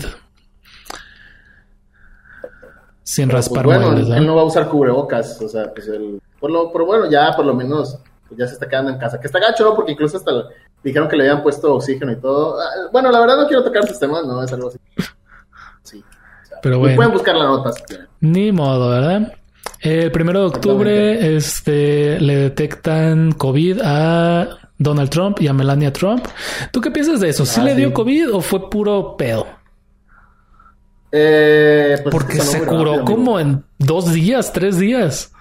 Sí. Pero bueno, es que se supone que, que este, bueno, es que también hay que pensar que ellos tienen el servicio Claro. médico de primer nivel. Claro. O sea, y aparte, este, Pero pues, también hay que pensar que es una enfermedad que se supone que no tiene cura. Bueno, no, eh, no tenía No, en sí, ese pero, momento. bueno, pero, o sea, no tiene cura, pero es que también, ¿estás de acuerdo? Bueno, o sea, eh, se supone que hay un periodo como de, de incubación durante Ajá. cierto tiempo, tú no sientes síntomas, eh, es muy complicado, ¿no? O sea, realmente no te puedo explicar, no soy médico y no soy calificado para hablar de esas cosas, pero eh, vamos a ponerlo desde el punto político, no desde la enfermedad. eh, él es un presidente que siempre se ha pintado como, bueno, ya no es presidente, pero este, siempre se ha pintado como una persona implacable, ¿no? Como alguien que no puede nadie pasar encima de él. Entonces, lo que yo pienso es que simplemente, ¿sabes qué, compadre? Inyectame unas cinco bedoyectas, este, me, maquíllame eh, y dame algún coctelito para aguantar, mostrarme hacer esto y ya después a mi casa, ¿no? Que yo, yo creo que fue lo que pasó. O sea, realmente, pues nada más fue para la foto, fue para esto, para lo otro y ahora si es aquí internet ya no puedo, ¿no? O sea, yo, yo creo que fue lo que pasó. Ok, entonces tú crees que sí le dio, sí, le dio, pero, pero sí fingió como que ya me curé. Sí, pues, o sea, es lo que yo opino, te digo, no sé, al fin y al cabo, pues hay mucho rollo como para decir, porque estás de acuerdo que no le conviene que digan que tiene. No, claro. Entonces, no. no, pero te, este, aseguro que les, le ayudó muchísimo a su imagen el decir, me dio y ve, como si nada, la superé, no se preocupen, pues no es tan peligrosa. Sí, te digo, realmente no lo sé. Este, probablemente, probablemente no, probablemente sí, pero yo lo que supongo es que probablemente sí le dio. Que sí le dio, ok. Este, y pues simplemente lo, lo mantuve. Te digo, son, tienen médicos de primer nivel y tienen todo ahí. O sea, sería el colmo que, que les, se murieran así de la nada, ¿no? Pero quién sabe. Sí, quién sabe. Yo tengo mis dudas. Yo sí pienso que fue puro pedo. digo, peores, peores cosas han este, inventado eh, y sí, pues las, leches radiactivas de la Conasupo, ya con eso ya Entonces, pero quién sabe, ¿verdad? Es algo que nunca vamos a saber. ¿Quiénes somos nosotros para juzgar? Así es. Eh, luego, el 15 de octubre fue cuando agarraron a, este eh, militar mexicano Salvador Cienfuegos. lo agarraron ah, en Los Ángeles, California, em, acusado de narcotráfico y lavado de dinero. Pero no se preocupen, amigos. Es, México pidió que lo trajeran para acá, se lo trajeron, lo dejaron libre y ya lo exoneraron de todo problema. Exactamente. Eh, y además acusaron a la DEA de haber fabricado este pruebas que no eran reales y, y, les dijeron pues, son unos babosos porque obviamente el general Cienfuegos está completamente limpio y nunca debieron haberlo arrestado. Y de ahí el 31 de octubre fue cumpleaños de Ah, no es cierto. 31 de octubre. Ah, bueno, fue el 23 de octubre recibí eh, cumpleaños adelantado. 23 o 22, ahorita déjame revisar la fecha. pero salió la película. 23 de octubre salió Borat 2. Ah, claro. nadie nos esperábamos esa película. el de hecho la vi no hace mucho. Muy buena película. Yo, yo soy, bueno, obviamente para mí la mejor película este, de Borat es la 1, o sea, porque nadie, nadie se esperaba este, una película así cuando salió Borat, es, genial, o sea, es políticamente completamente incorrecta, es, para mí es lo mejor del mundo, ¿no? Este, luego sale, sale la 2 que se grabó completamente en secreto porque no podían grabarla así, un rollo. Y no, o sea, para mí realmente no es mejor que la 1, porque yo creo que viven en dos universos diferentes, porque realmente Borat depende mucho de la comedia, este, depende mucho de la crítica social o depende mucho de la situación en donde se, genere. Ese es el, personaje. Este, pero no, o sea, las escenas que, pasaron en la película a mí me encantó. Y tiene, una, tiene unas bromas, pero así, o sea, tiene un humor negro cañón, o sea, ahorita como está lo de las mujeres, el empoderamiento, tiene unas bromas así, o, sea, que, realmente no puedo entender cómo Sacha Baron Cohen se, se atrevía a hacerlas. Se atreve, sí. también, por ejemplo, cuando, hay una escena cuando va con los judíos, este, eh, cuando va a una, a una este, de catedral judía, no sé cómo se llama, pero no, o sea, yo me maté de la risa que muchas de las cosas te das cuenta que, o sea, ya luego, pues digo, te das cuenta que ese tipo de películas muchas cosas son actuadas, o son guiones, o son actores, ¿no? O sea, muchos te das cuenta que sí son actores y otros no son actores. O incluso, este, yo sí me di cuenta esta vez, no sé si fue la edición o algo, que hay textos o hay preguntas que están metidas este, como para causar risa y que tú creas que realmente sí lo dijo. Por ejemplo, hay una, este, hay una, ¿cómo se llama? Escena en donde él llega a la, a, la capilla judía y le dice, ¿cómo se llama? De que pues él va como un, judío típico, ¿no? va, con unas, Super con unas bolsas de dinero, va así como vestido de diablo, ¿no? Con todo así. entonces llega y le, pues se supone que todos los judíos tienen la nariz larga, ¿no? Entonces, por ejemplo, este, déjeme, les dice, soy judía, ¿ves acaso que tengo la nariz larga? Y son las únicas, o sea, son las únicas personas que están en la capilla tan grande, o sea, son, son las únicas dos, ¿no? O sea, qué casualidad. Pero bueno, entonces llega y le mide, entonces, por ejemplo, le dice, mira, mi nariz es de este tamaño y todo, ¿ves que no? Pues, o sea, mi nariz es grande, no, pues la verdad no. Y la de, y la de mi amiga, este dice, no, pues la de ella, pues más o menos, ¿no? O sea, pero obviamente es una viejita, como lo vas a decir, es una viejita. Entonces se nota que eh, en la edición de audio se nota que eso fue grabado aparte. Ok. Entonces, te digo, hay, en algunas escenas, yo sí noto por lo menos que hubo ciertas como para que te rías, como para que metan el chiste. Eso fue lo único que no me gustó. Okay, Pero de ahí afuera, la película, o sea, está muy buena y yo la recomiendo las dos. Obviamente para mí mi favorita es la uno siempre, pero la 2 es muy, muy buena. Sí. Sí, creo que la 1, la gran ventaja era que él casi no era conocido, no era famoso. Exactamente, Entonces, sí, porque la gente se, abría más. Sí. Entonces la gente se abrió por completo y le decía cosas que, que yo creo que esa gente creyó que nunca nadie de sus conocidos los iban a oír. Este, y lo que sí le doy mérito a esta segunda es que la haya hecho en este ambiente de hoy, hoy en día que toda la gente está que le rascas tantito y ya se ofenden absolutamente por todo. estamos en una época de ser políticamente correcto, pero llevado a su máxima potencia. La verdad es que mis respetos para él para atreverse a hacer una película como esta, precisamente en este ambiente en el que estamos ahorita. Entonces, por ese lado le doy mucho crédito a la 2. Y, a la 1, pues la 1 obviamente sí tiene como que muchísimas más interacciones mucho más reales y, pesadas, ¿no? Los chistes son buenísimos, tienen chistes muy, muy buenos, o sea, muy bien pensados, muy bien ejecutados. Y incluso esa, parte de improvisación, o sea, en el momento de hacer todo, mi respeto, es una obra.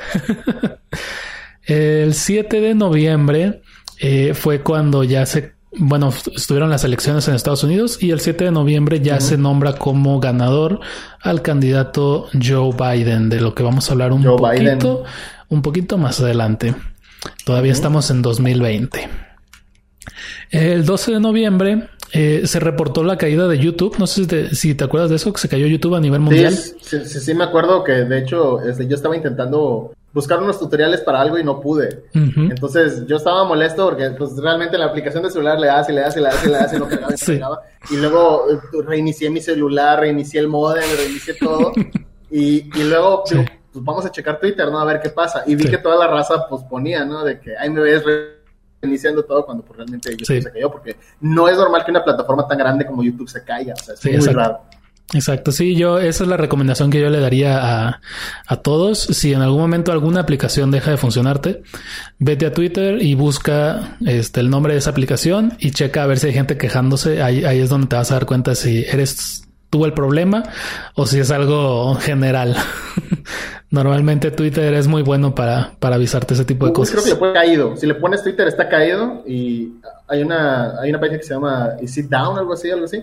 En español está caído, creo que se llama. Entonces ya nada más le pones Twitter, está caído y ahí te indica si hay errores o hay algo. Sí.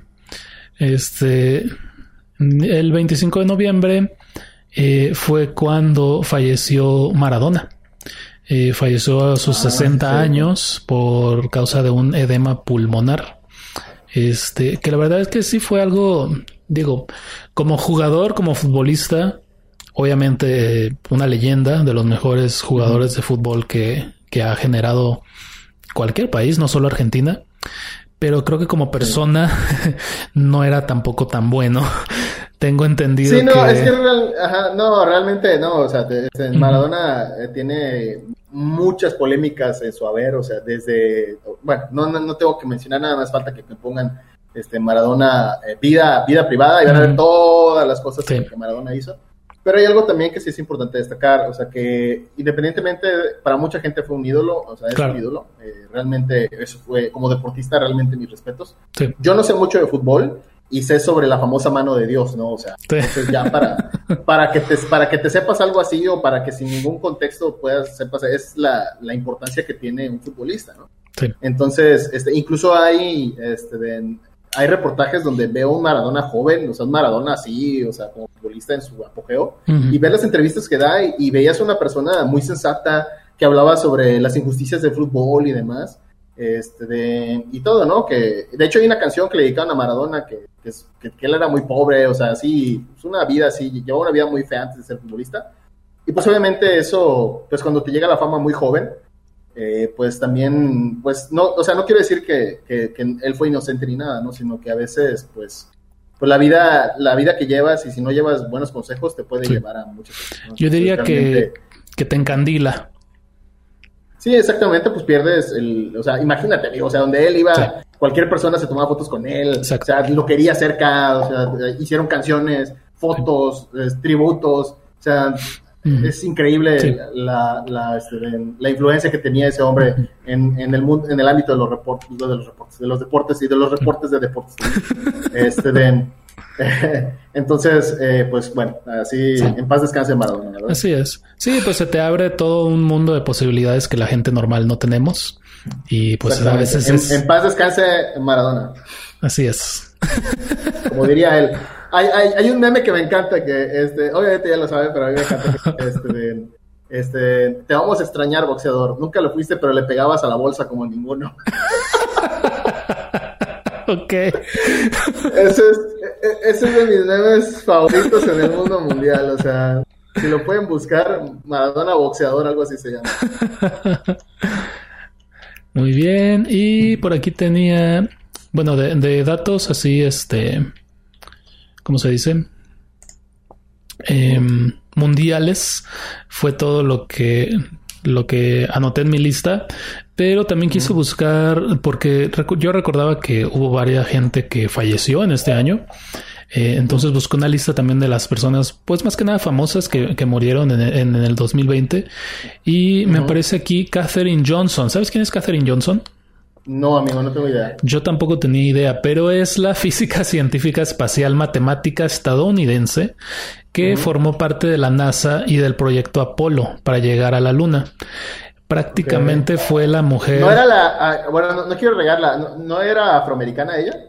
Em, pues veo la foto y. Pues está, está, en blanco y negro, sí. Entonces no estoy 100% seguro. Eh, es que hay una película de una, bueno, de unas chicas que tuvieron mucho que ver con esa misión de la luna, no me acuerdo. Y creo que ella, bueno, no sé, no la quiero regar, si quieres mejor este, sigue diciendo porque no me acuerdo la Pero pues bueno, tengo entendido que gracias, o sea, que Catherine Johnson prácticamente ella sola, prácticamente, este, hizo todos los cálculos necesarios para que el Apolo llegara a la luna. O sea, si no fuera por ella, pues, la llegada a la luna hubiera tardado muchos años más.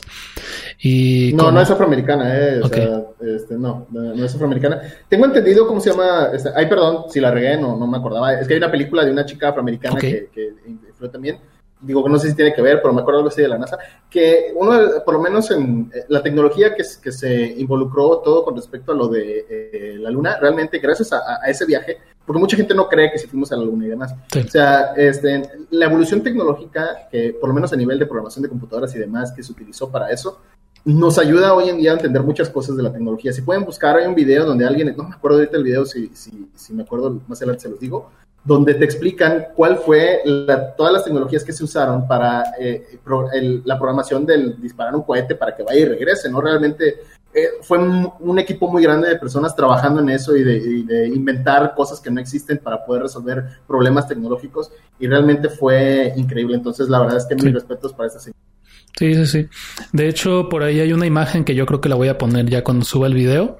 Este, hay una imagen de ella con los libros que utilizó para, para hacer sus cálculos, porque de hecho los hizo todos a mano y son unos libros sototototes que, que llenó de pura puro cálculo matemático a de mano. Pura fórmula y fórmula todo. Exacto. Y como toda una campeona se murió a los 101 años. No manches, imagínate, o sea, si yo, yo este, los 30 años me quiero dormir, o sea, imagínate ella, sí. Sí, sí, la verdad, súper cañón. Y pues en paz descanse, se, merece un buen descanso. Exactamente.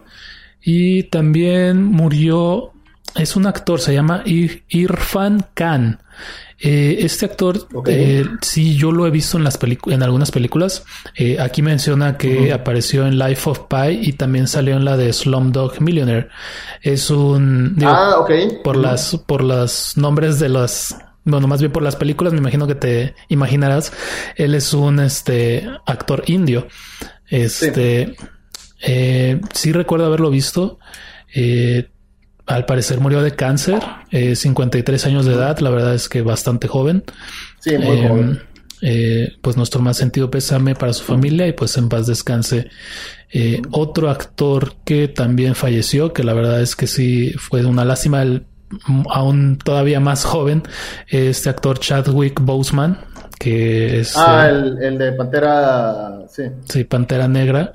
Eh, Pantera Negra, sí. Me parece que igual murió de cáncer, sí, cáncer de colon a los De hecho, 43 creo que su, años. su- Ajá, la noticia en Twitter creo que es la que más reacciones tiene Sí. a nivel mundial. No me creas mucho, pero creo que la reacción, o sea, toda la, es la publicación más reaccionada en Twitter. tengo Sí, sí, sí. Fue realmente él creó un impacto muy grande.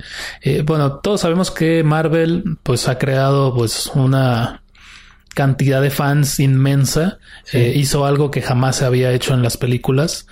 Y la verdad es que Black Panther como película para la comunidad negra en Estados Unidos e incluso en el mundo, porque sí estuve investigando un poco cuando salió la película, porque sí me dio curiosidad, ¿no? Al ver el gran apoyo que recibió de, de los afroamericanos, me dio, sí me dio curiosidad de cómo la estarán recibiendo en otros países.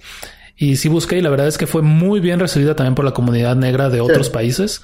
Este, la verdad es que sí fue como que un parteaguas de wow, o sea, escuchaba a algunas personas decir, este, es, ya estoy cansado de verme representado en películas donde la gente que se ve como yo no son más que esclavos, que se la pasan sufriendo, que son golpeados, o sea, ya estoy cansado de eso. Entonces sí es un gran, pues, bocanada de aire fresco el ver un héroe que se parece a mí, o sea, que está ganando, o sea, por fin. Sí, ¿no? Entonces, sí. este, sí, sí que creó un gran impacto y la verdad es No, que y aparte también... fue una muy buena película, o sea, Sí, en la crítica le fue muy bien, independientemente de, del- digo, de la, del, pues, del mensaje o demás, pues es una muy buena película. Sí. No es de mis favoritas de Marvel, mi favorita es Winter Soldier, este, pero la verdad es que es, de las mejorcitas que tiene.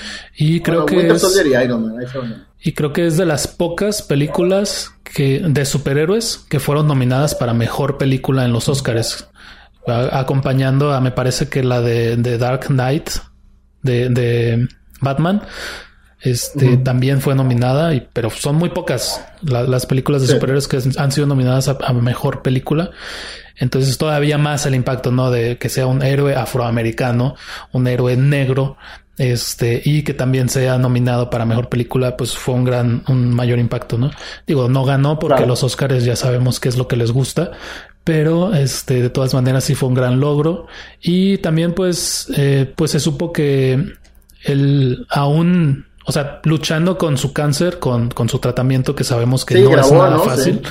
Él estaba grabando las películas y no le dijo a nadie, nadie sabía, nadie de sus coestrellas sabían que estaba pasando por esto. Y él visitaba, creo, también hospitales de niños también en fases terminales y nadie sabía. O sea, esto fue realmente una gran sorpresa porque nadie sabía que él estaba enfermo. Sí. Este, De hecho, hay un meme que ahora lo entiendo, fíjate, hay un meme eh, de- que sacaron que se llama Primer día en el trabajo y este cuando ya llevas un, un año o dos años. Sale cuando eh, sale este... eh, bueno, no, la verdad, Ludwig, no sé cómo se llama su... Ajá. Está medio difícil su nombre. Chadwick. Tachala le voy a decir. Pues.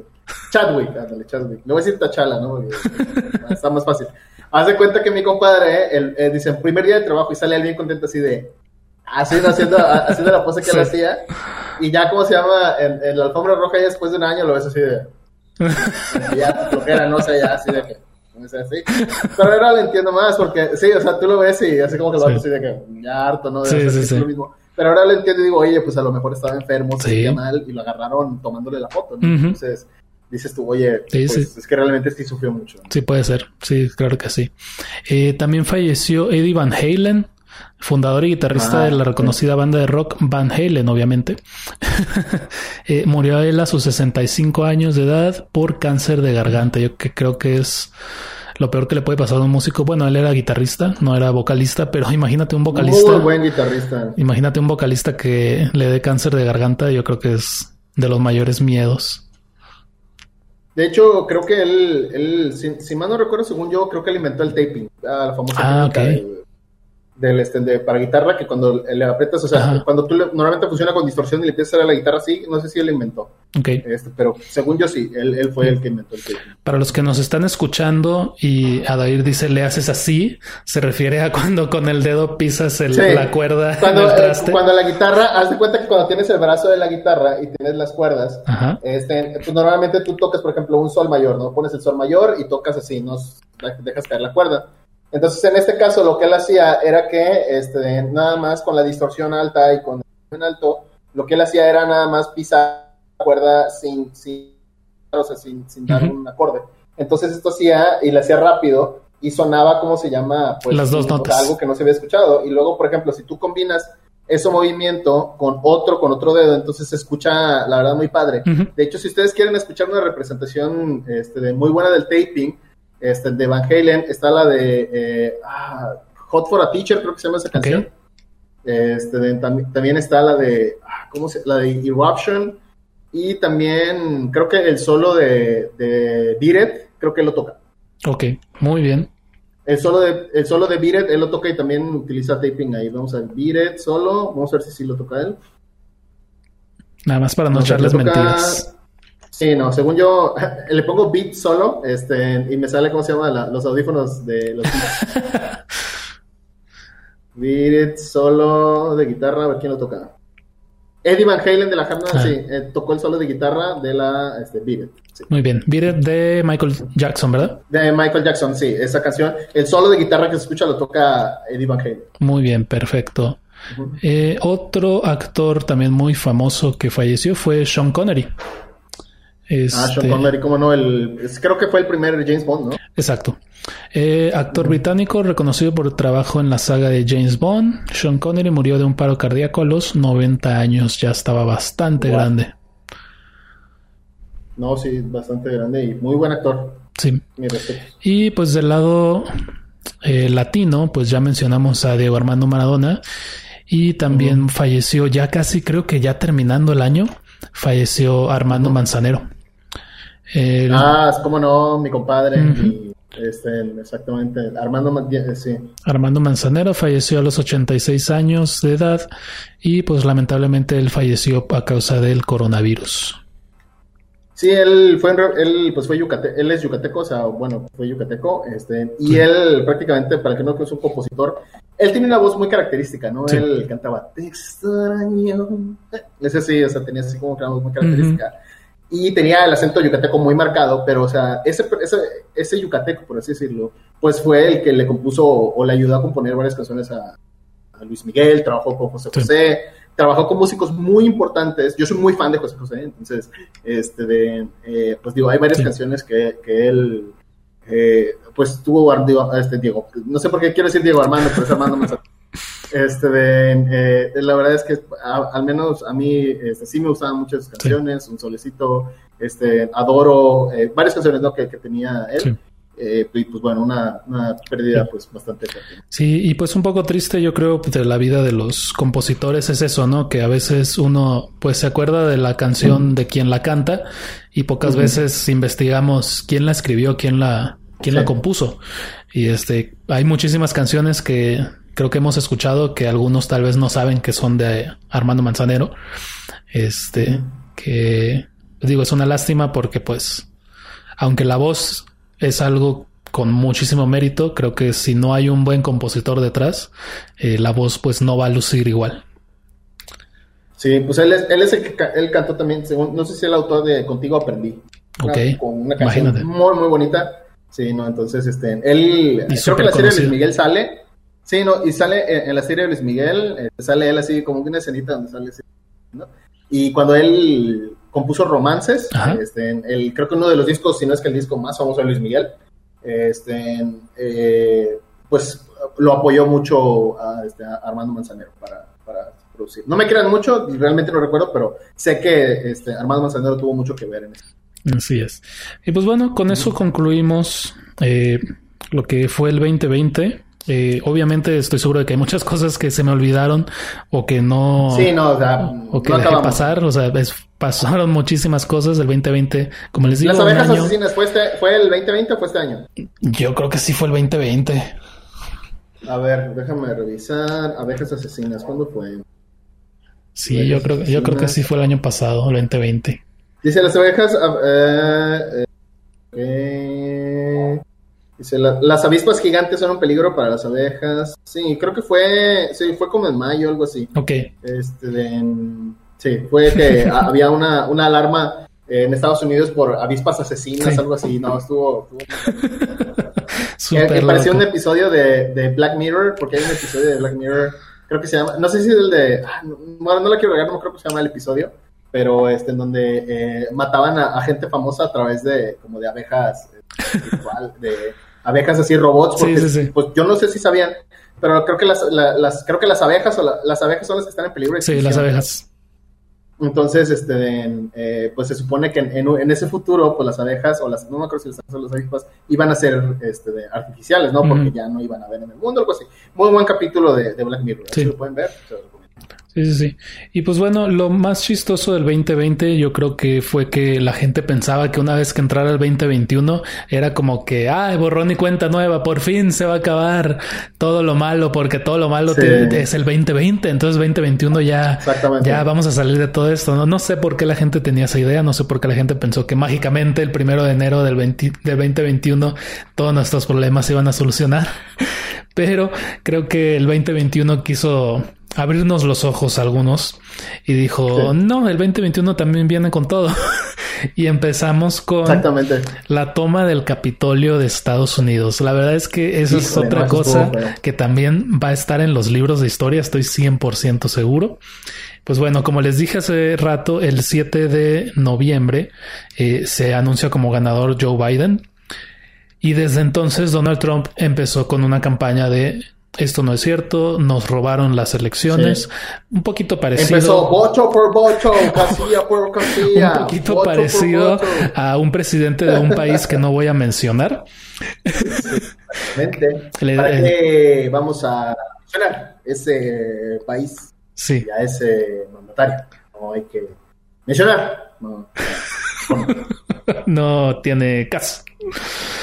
No tiene caso, vamos a Ahí están, ¿cómo, decía? Ahí están las muertes, ¿cómo, decía? ¿Cómo dijo? ¿Cómo, dijo así? Este.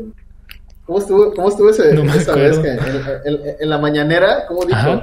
Ahí, ahí están. Cuando sacó a. Ah, ahí están las masacres. Ah. No, no, no. Ese, cuando dijo cómo se llama algo así de las masacres, él dijo: Miren, ahí están las masacres. y toda la gente así como que. No manches. ¿Qué onda? ¿Cómo? ¿Por qué estás diciendo eso? Y así como que. bueno, este. Así que se parece. Y así que. ¿Qué onda? Ay, Dios mío. Este, pero sí, entonces Donald Trump pues empezó con toda esa campaña, ¿no? De, de, de pues fraude, nos robaron las elecciones, pero después como que empezó a tomar un tono un poquito más pesado, a un poco más de tenemos que hacer algo, si nos roban tenemos que responder y después se fue todavía más pesado decir hay que tomar el Capitolio. Empezó a dar nombres. No recuerdo quién era, no recuerdo el nombre ahorita, pero el vicepresidente de Estados Unidos. Él tiene como, es, realmente es un, este, es como un, ¿cómo le llaman? Es simplemente un proceso, como una formalidad, el que él vaya al Capitolio y de validad, no a, validez, perdón, y de validez a, Es que validad es más fuerte. Es todavía más, sí, claro. Le diera validez. No es válido. le diera validez al, al recuento de votos, ¿no? Y pues ya fuera oficialmente, pues sí ganó Joe Biden, ¿no? Entonces Trump como que no entendía ese, ese lado, ¿no? Y entonces empezó a decir en las redes, tienen que decirle a este vicepresidente, no recuerdo el nombre, discúlpenme, este, tienen que decirle que, este, tiene que hacer algo, que no puede darle, este, validez a esta elección, que fue un fraude, entonces convénzanlo y ya después era de no lo convencimos, tenemos que ir a hacer algo, tenemos que tomar el Capitolio. Mike Pence, creo que se llama. Mike Pence, exactamente. Eh, entonces, como Mike Pence, obviamente él tampoco tiene el poder ni, ni, ni, o sea, no tiene poder para decir no, esto no es válido, o sea, ya fue validado. Eh, pero todos estos ataques y todas estas incitaciones de Donald Trump, pues terminaron en una toma del Capitolio bastante agresiva, que también puso muy en evidencia la respuesta tan diferente de la policía con la gente de las Black Lives Matter y su respuesta con bueno, Black Lives Matter, que es mayormente pues gente de color, gente negra y gente latina y gente asiática. Este... ¿Estás de acuerdo que es, que es, ¿Estás de acuerdo que es primer mundo, amigo? O sea, uno esperaría que eso pasara aquí, o sea, en, en, otro lado. Pero en Estados Unidos, donde se supone que se pinta que es primer mundo, Así es. realmente a mí sí me sacó completamente. Yo dije, ¿cómo es posible? O sea, que esto esté pasando. Y los seguidores de Trump, pues son en su mayoría blancos. Obviamente también hay, hay gente de todas las razas, pero en su mayoría, sí, la mayoría son blancos. Entonces, la mayoría de la gente que llegó al Capitolio eran blancos y no hubo tanta resistencia como se vio en algunas manifestaciones de, de, Black Lives Matter. Entonces sí se vio ahí mucho, pues, que las respuestas no son completamente iguales. Sí se ve un pequeño favoritismo ahora por ahí. Eh, pero también se dio, nos dimos cuenta de que los seguidores de Trump no son muy inteligentes porque al parecer no sabían que estaban haciendo algo ilegal porque la mayoría o muchos de ellos se, tomaron fotos, se tomaron selfies, este, estaban transmitiendo en vivo mientras estaban tomando el Capitolio. Eh, algunos de ellos incluso se fueron con su gafete de, la oficina de donde trabajaban. Sí, del trabajo, ¿no? Así de que no, que los odio, no sé qué, no sé qué. Que obviamente. En Estados Unidos, o sea, no es como aquí en México, que las, cámaras del C5, ¿no? Ahí, ahí sí son cámaras de que graban. Sí. Entonces, pues obviamente todos ellos fueron identificados, los corrieron de su trabajo. Eh, tengo entendido de que les prohibieron, este, los pusieron en las listas de no volar. Entonces también empezaron a salir videos de toda esa gente en, los aeropuertos llorando porque no los dejaban salir de, de Washington y querían regresar a, a sus estados o, ciudades de, de origen. Eh, todo un show, ¿verdad?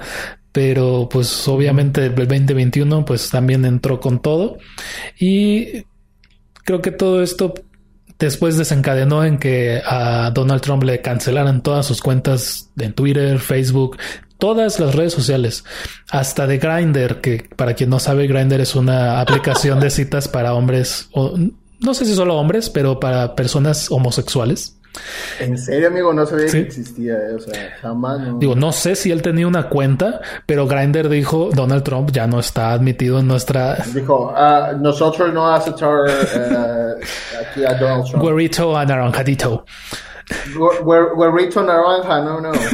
Como, como, como Fox, ¿no? Trump, this beautiful You're not welcome here. ya sé. Puso un tweet cuando, este, creo que Trump, cuando, cuando Trump se hizo presidente, este, bueno, nuestro expresidente este, Vicente Fox Quesada, puso algo así de que Trump, this beautiful Cancún, you're not welcome here, algo así. Sí, sí, sí. Y así de que, ok, sabes que ya, compadre, no pongas nada, o sea, ya, bye bye. Ya sé. Pero bueno. Y este, pues bueno, Donald Trump ahorita, él sigue diciendo que le robaron la elección.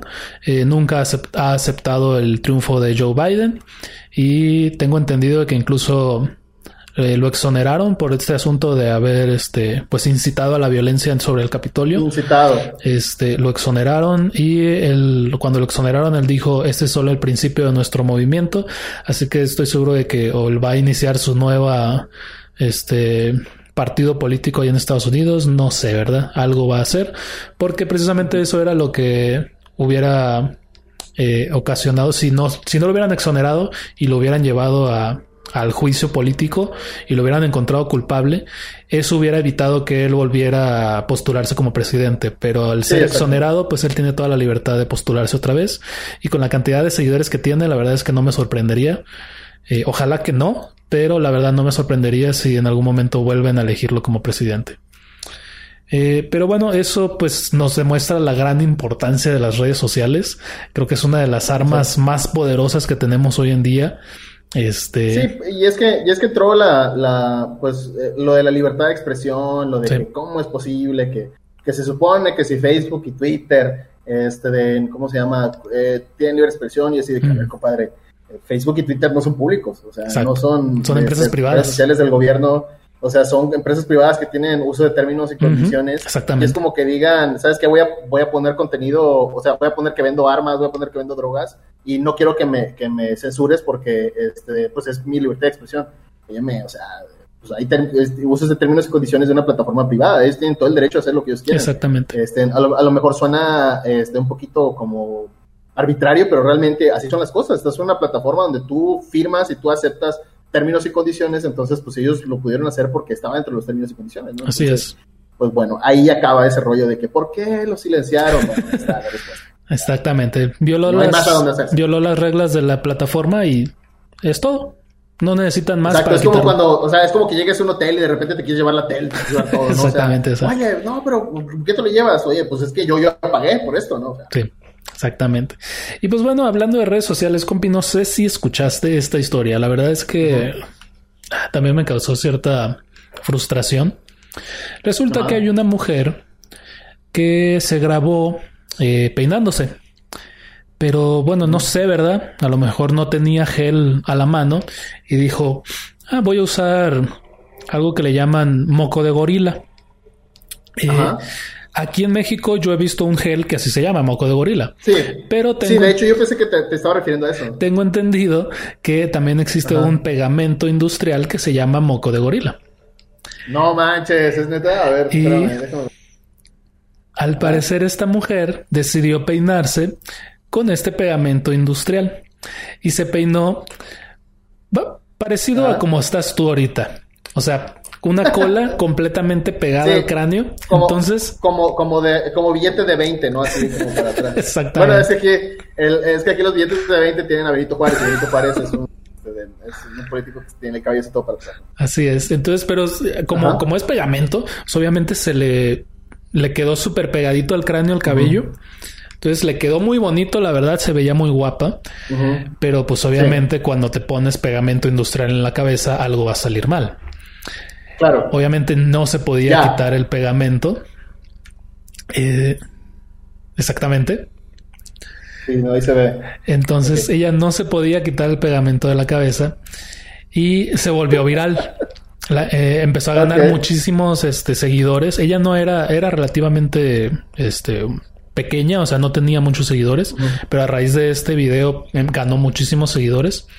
Eh, después de esto, pues obviamente le hizo a la llorona y ayúdenme, este, tuve que ir al hospital y que me tienen que hacer una cirugía para quitarme todo esto. Y la gente de buena onda empezó a darle donaciones. Le dieron muchísimo dinero, tengo entendido que le dieron, recaudó como 20 mil dólares para, para esta. Estamos hablando de. 400 mil pesos. Wow. Sí, muchísimo dinero. Este, para esta operación que se tenía que hacer.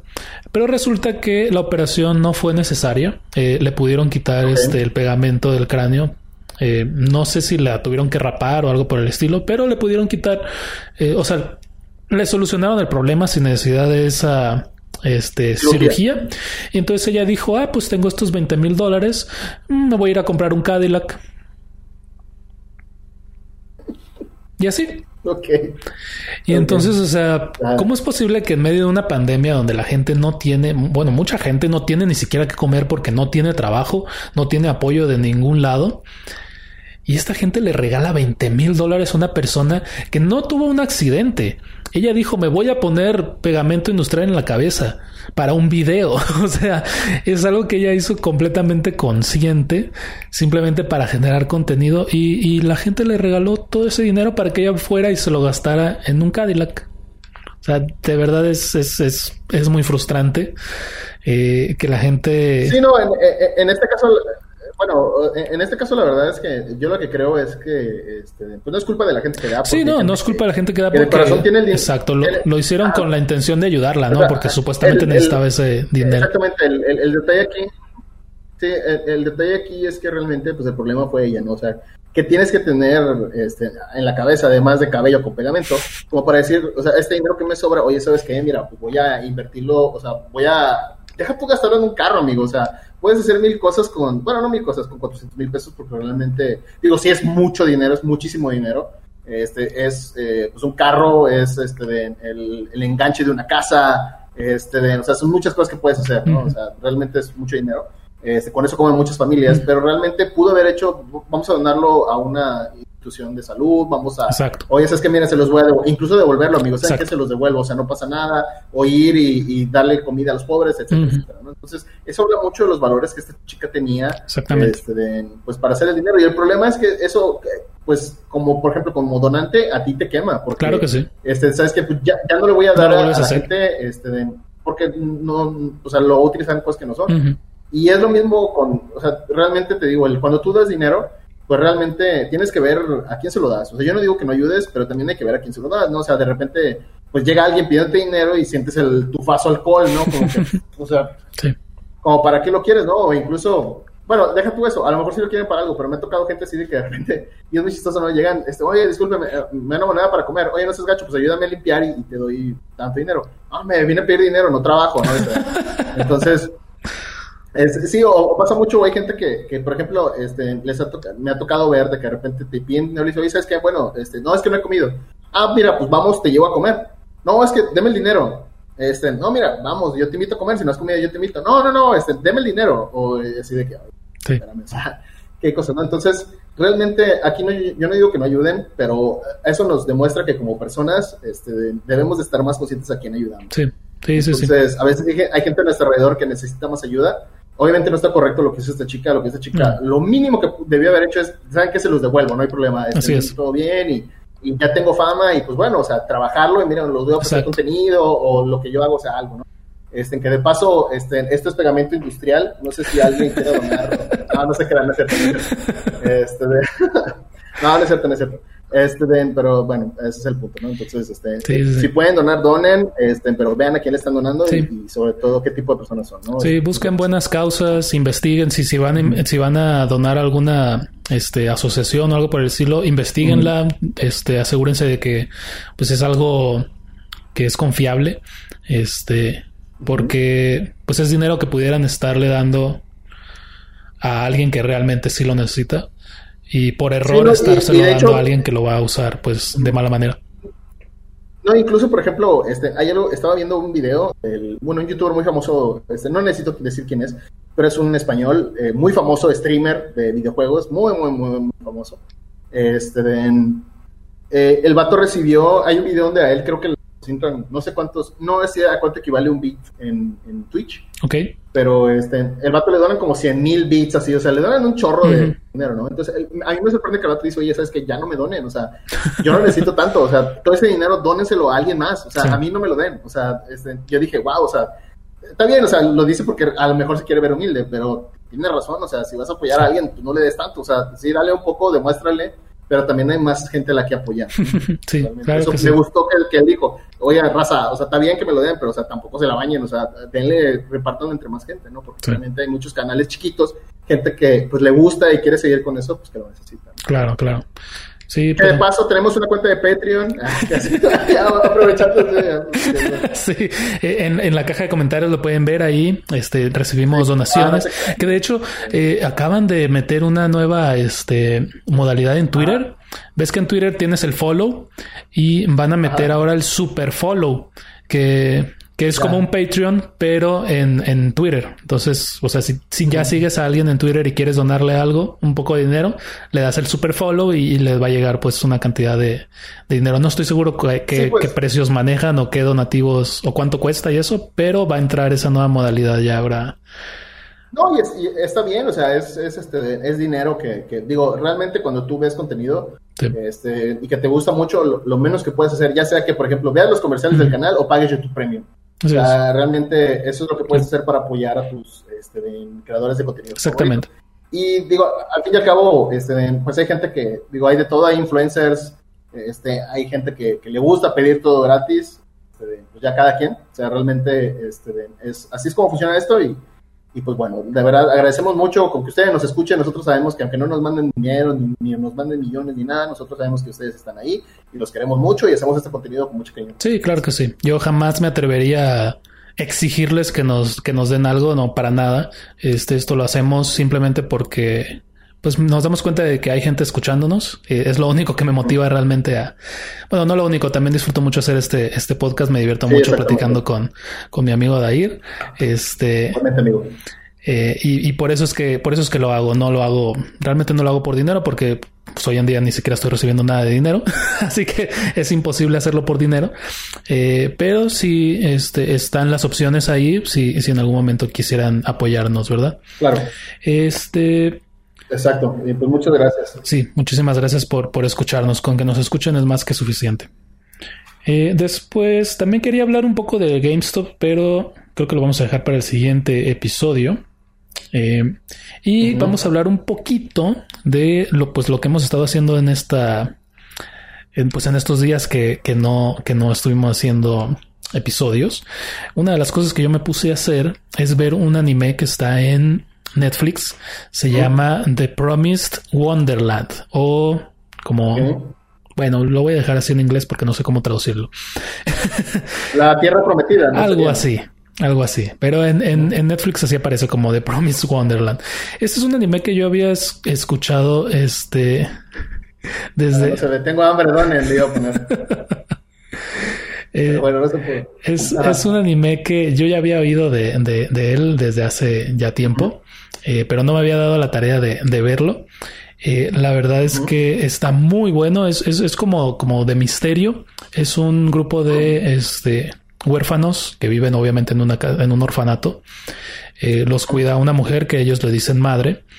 Eh, a veces a los niños los, los, este, los adoptan, pero siempre les dicen mándenos cartas y los niños nunca les mandan cartas, pero no se les hace raro, dicen seguramente están ocupados, bla, bla, bla. Pero hay tres niños que se empiezan a dar cuenta de que pues algo raro está pasando en, en esta, en esta, ¿cómo se llama? En esta casa de, de, huérfanos. Y entonces, pues ahí empiezan a, a, descubrir algunas cosas bastante turbias, bastante fuertes. La verdad es que sí hubo escenas que yo dije, no manches, no puedo creer que hayan hecho eso. Escenas que nunca había visto en un anime y que no me esperaba este, ver en este anime. Muy bueno, se los recomiendo muchísimo. Eh, otro anime que también vi se llama The Rising of the Shield Hero, que también había oído de él, pero no me había dado la tarea de verlo. Ya hay varios episodios. Y la verdad es que e, es un Isekai que lo habíamos mencionado cuando salió la película de Monster Hunter, que son estas, estas tramas en las que el personaje principal es transportado a un mundo de fantasía. Este, normalmente algo parecido a los videojuegos. Eh, esto se trata. Online, ¿no? Este es un ejemplo. Exactamente. Entonces, esto es algo parecido. Eh, el chavo está leyendo un libro. ¿Digimon es un Isekai? Prácticamente, yo diría que sí. Mm, Digimon es un Isekai. Este. Entonces, ese chavo está leyendo un libro y ahí ve que la leyenda de los cuatro héroes. Entonces está que el héroe de la espada, el héroe de la lanza, el héroe del arco y el héroe del, del escudo. Entonces se pone a ver y ve que todos los héroes tienen escrito, pero cuando llega al capítulo del héroe del escudo no hay nada, está en blanco. Entonces en ese momento lo absorbe el, el libro y él se convierte en el héroe del escudo y aparecen también los otros tres héroes y ahí se conocen. Está muy interesante porque una, los cuatro héroes vienen de mundos alternos. Todos vienen como que del mundo real, entre comillas, pero cada uno es así como que, ¿cómo se llama el videojuego de, de moda en, en tu mundo? No, ¿qué tal? No, el mío se llama tal, no, el mío se llama tal. O sea, tienen pequeñas diferencias. ¿Quién es presidente? Fulanito. No, es fulanito. No, cierto, es menganito. O sea, vienen del mundo real, pero son mundos alternos. Entonces tienen información diferente cada uno. Y otra cosa que se me hizo muy interesante y muy valiente. El primer episodio empieza con un escándalo sexual. La verdad es que sí me llamó mucho, o sea, me sorprendió bastante y eso la verdad es que sí me enganchó desde el primer episodio y está muy interesante, también se los recomiendo bastante. Eh, Attack on Titan. ¿Ese también está en Netflix o no? No, ese no está en Netflix, ese tendrían que buscarlo en, me parece que está disponible en Crunchyroll. Eh, me parece que pueden... ¿Cómo se llama otra vez? Se llama The Rising of the Shield Hero o el, o el levantamiento del héroe del escudo o algo por el estilo. Exactamente. Eh, también se está transmitiendo, esa todavía no termina, la última temporada de Attack on Titan. Es impresionante que después de tanto tiempo la calidad de, la serie siga aquí. Eh, recuerdo. Yo creo que es de los pocos animes que, ha mantenido, o sea, no solamente ha mantenido, sino que ha subido su calidad cada temporada con temporada. Así es. Realmente son pocos y wow, o sea, es increíble. Eh, si algún día se meten a YouTube y empiezan a escarbar, tal vez encuentren un canal por ahí que se llama Zelda May Cry, con unos cuantos videitos por ahí. Y si no me equivoco, hablamos de Attack on Titan en, algún video de, ahí. Sí, sí hablamos. Y de los top 5 animes cortos. Y lo, y lo comparábamos con Game of Thrones. Sí. Y la y es increíble el ahora que tenemos más contexto decir eh, Attack on Titan después de tanto tiempo está aquí arriba y, y Game of Thrones después de tanto tiempo creo que quedó como por acá súper abajo. la última temporada de eh, Game of Thrones. sí, sí, sí. Ahorita que sacas el tema de Attack on Titan, este, yo por lo menos soy muy fan, muy, muy fan desde la primera vez que creo que tú me lo recomendaste. no, creo que fue al revés, creo que tú lo empezaste a ver primero y me dijiste. Y, te dije, no me acuerdo, pero yo vi Attack on Titan y yo desde la primera vez que lo vi a mí me encantó.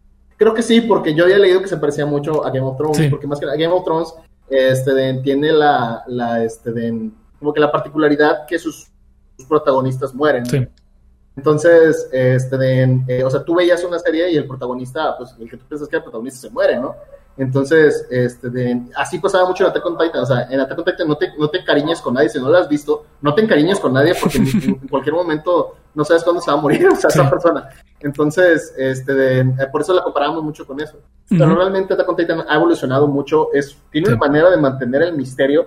Yo no puedo creer cómo es que, este, de Isayama, creo que se apellida el, el, el vato que hizo el anime yo no, digo, el, manga, porque pues, empezó como manga, yo no puedo, o sea, imaginar cómo es que él en su mente hiló todo e hizo este, esta, esta obra de arte, porque para mí yo creo que se, se postula para darse un tiro con, digo, yo no soy muy fan de Evangelion, pero sé que Evangelion es así como que el creme de la creme de, Hasta, hasta, el, hasta el intro, o sea, está genial, para mí es un himno ese, ese intro, pero yo creo que, que sin duda, eh, o sea, no te digo que están al nivel, pero realmente Attack on Titan es genial.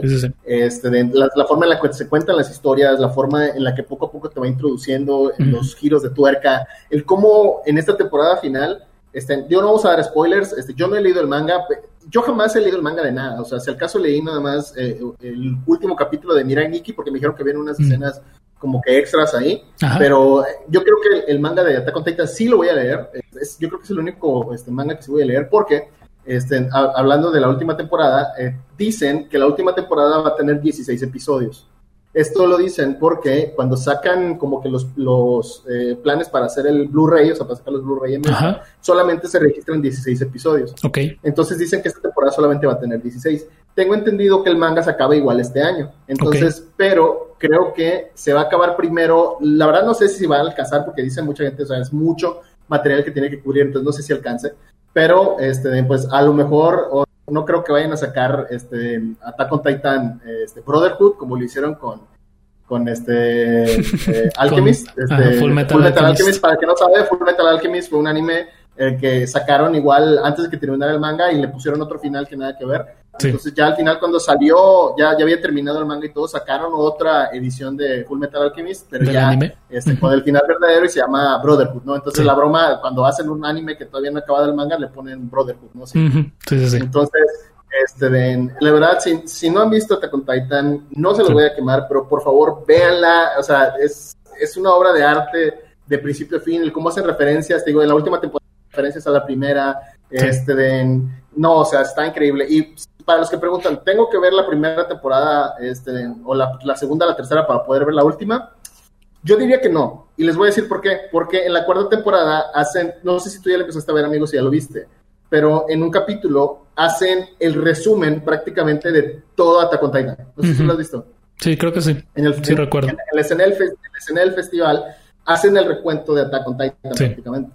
Entonces, este, de, eh, no necesitarían ver toda la temporada, pero sería un error así, o sea, sería lo peor que pudieran hacer, ver la última temporada sin ver las demás. de verdad, aviéntensela, es una serie que se la recomiendo y, yo creo que Miche también, voy a hablar por él y se, se los voy a recomendar también. Sí, claro que sí. Este, por favor, este, háganse un favor y véanla y cuéntenos qué les pareció porque está genial. Aún si no les gusta el anime, es un anime muy cortito, pareciera que es mucho, pero son se van como 60 y algo episodios, entonces realmente vale, cada episodio es genial. Entonces, sí, sí, este, esperemos que... Yo tengo mucha fe en que va a terminar bien, la verdad no sé que eh, te deja así como que con el miedo, pero pues esperemos que termine bien. Yo creo que sí va a terminar muy bien porque tengo entendido de que desde hace ya varios años el autor eh, sacó en su cuenta de Twitter el último panel de, de Attack on Titan. Okay. O sea, obviamente ese último panel sin contexto no tienes idea de, de qué significa, Pero el hecho de que él haya tenido la confianza, ¿no? De hace varios años sacar el último panel de su, de su manga, significa que él ya tiene completamente bien claro a dónde quiere llevar su, su, su historia. O sea, él ya sabe cómo va a terminar su historia.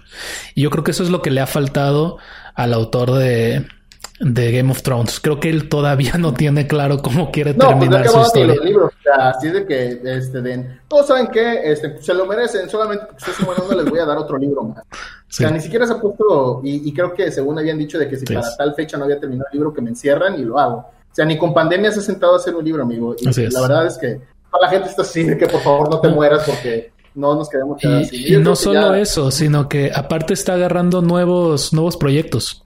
Eh, hay un, hay un, bueno, la, gente que hace todos los juegos de eh, Dark Souls, este, eh, From Software se llama.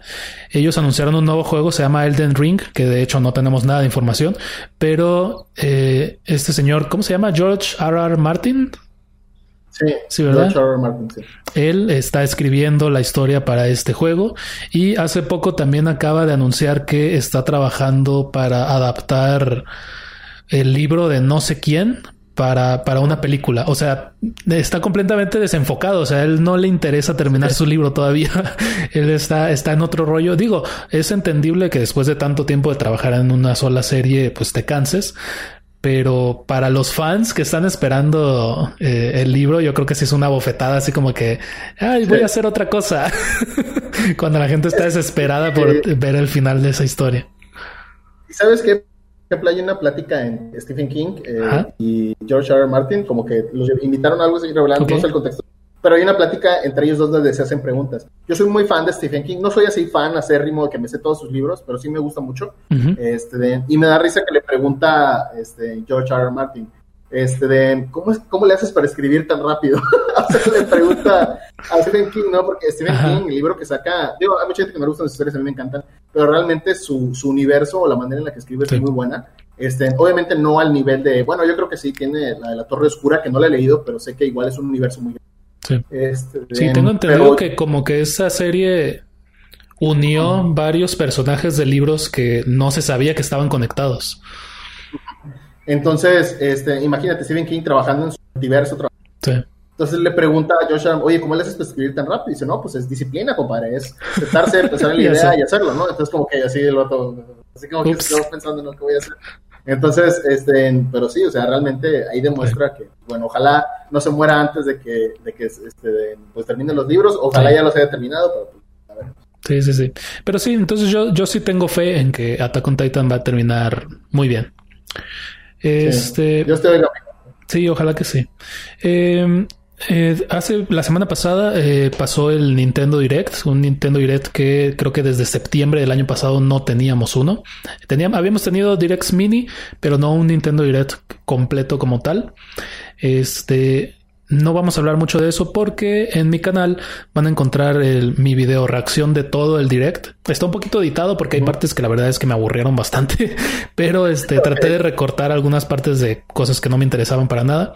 Este, y pues obviamente no hice ningún comentario importante, pero pueden ir a, mi canal y ver todo lo que se anunció ahí y pues más o menos ver este, mis reacciones y lo que pienso al respecto.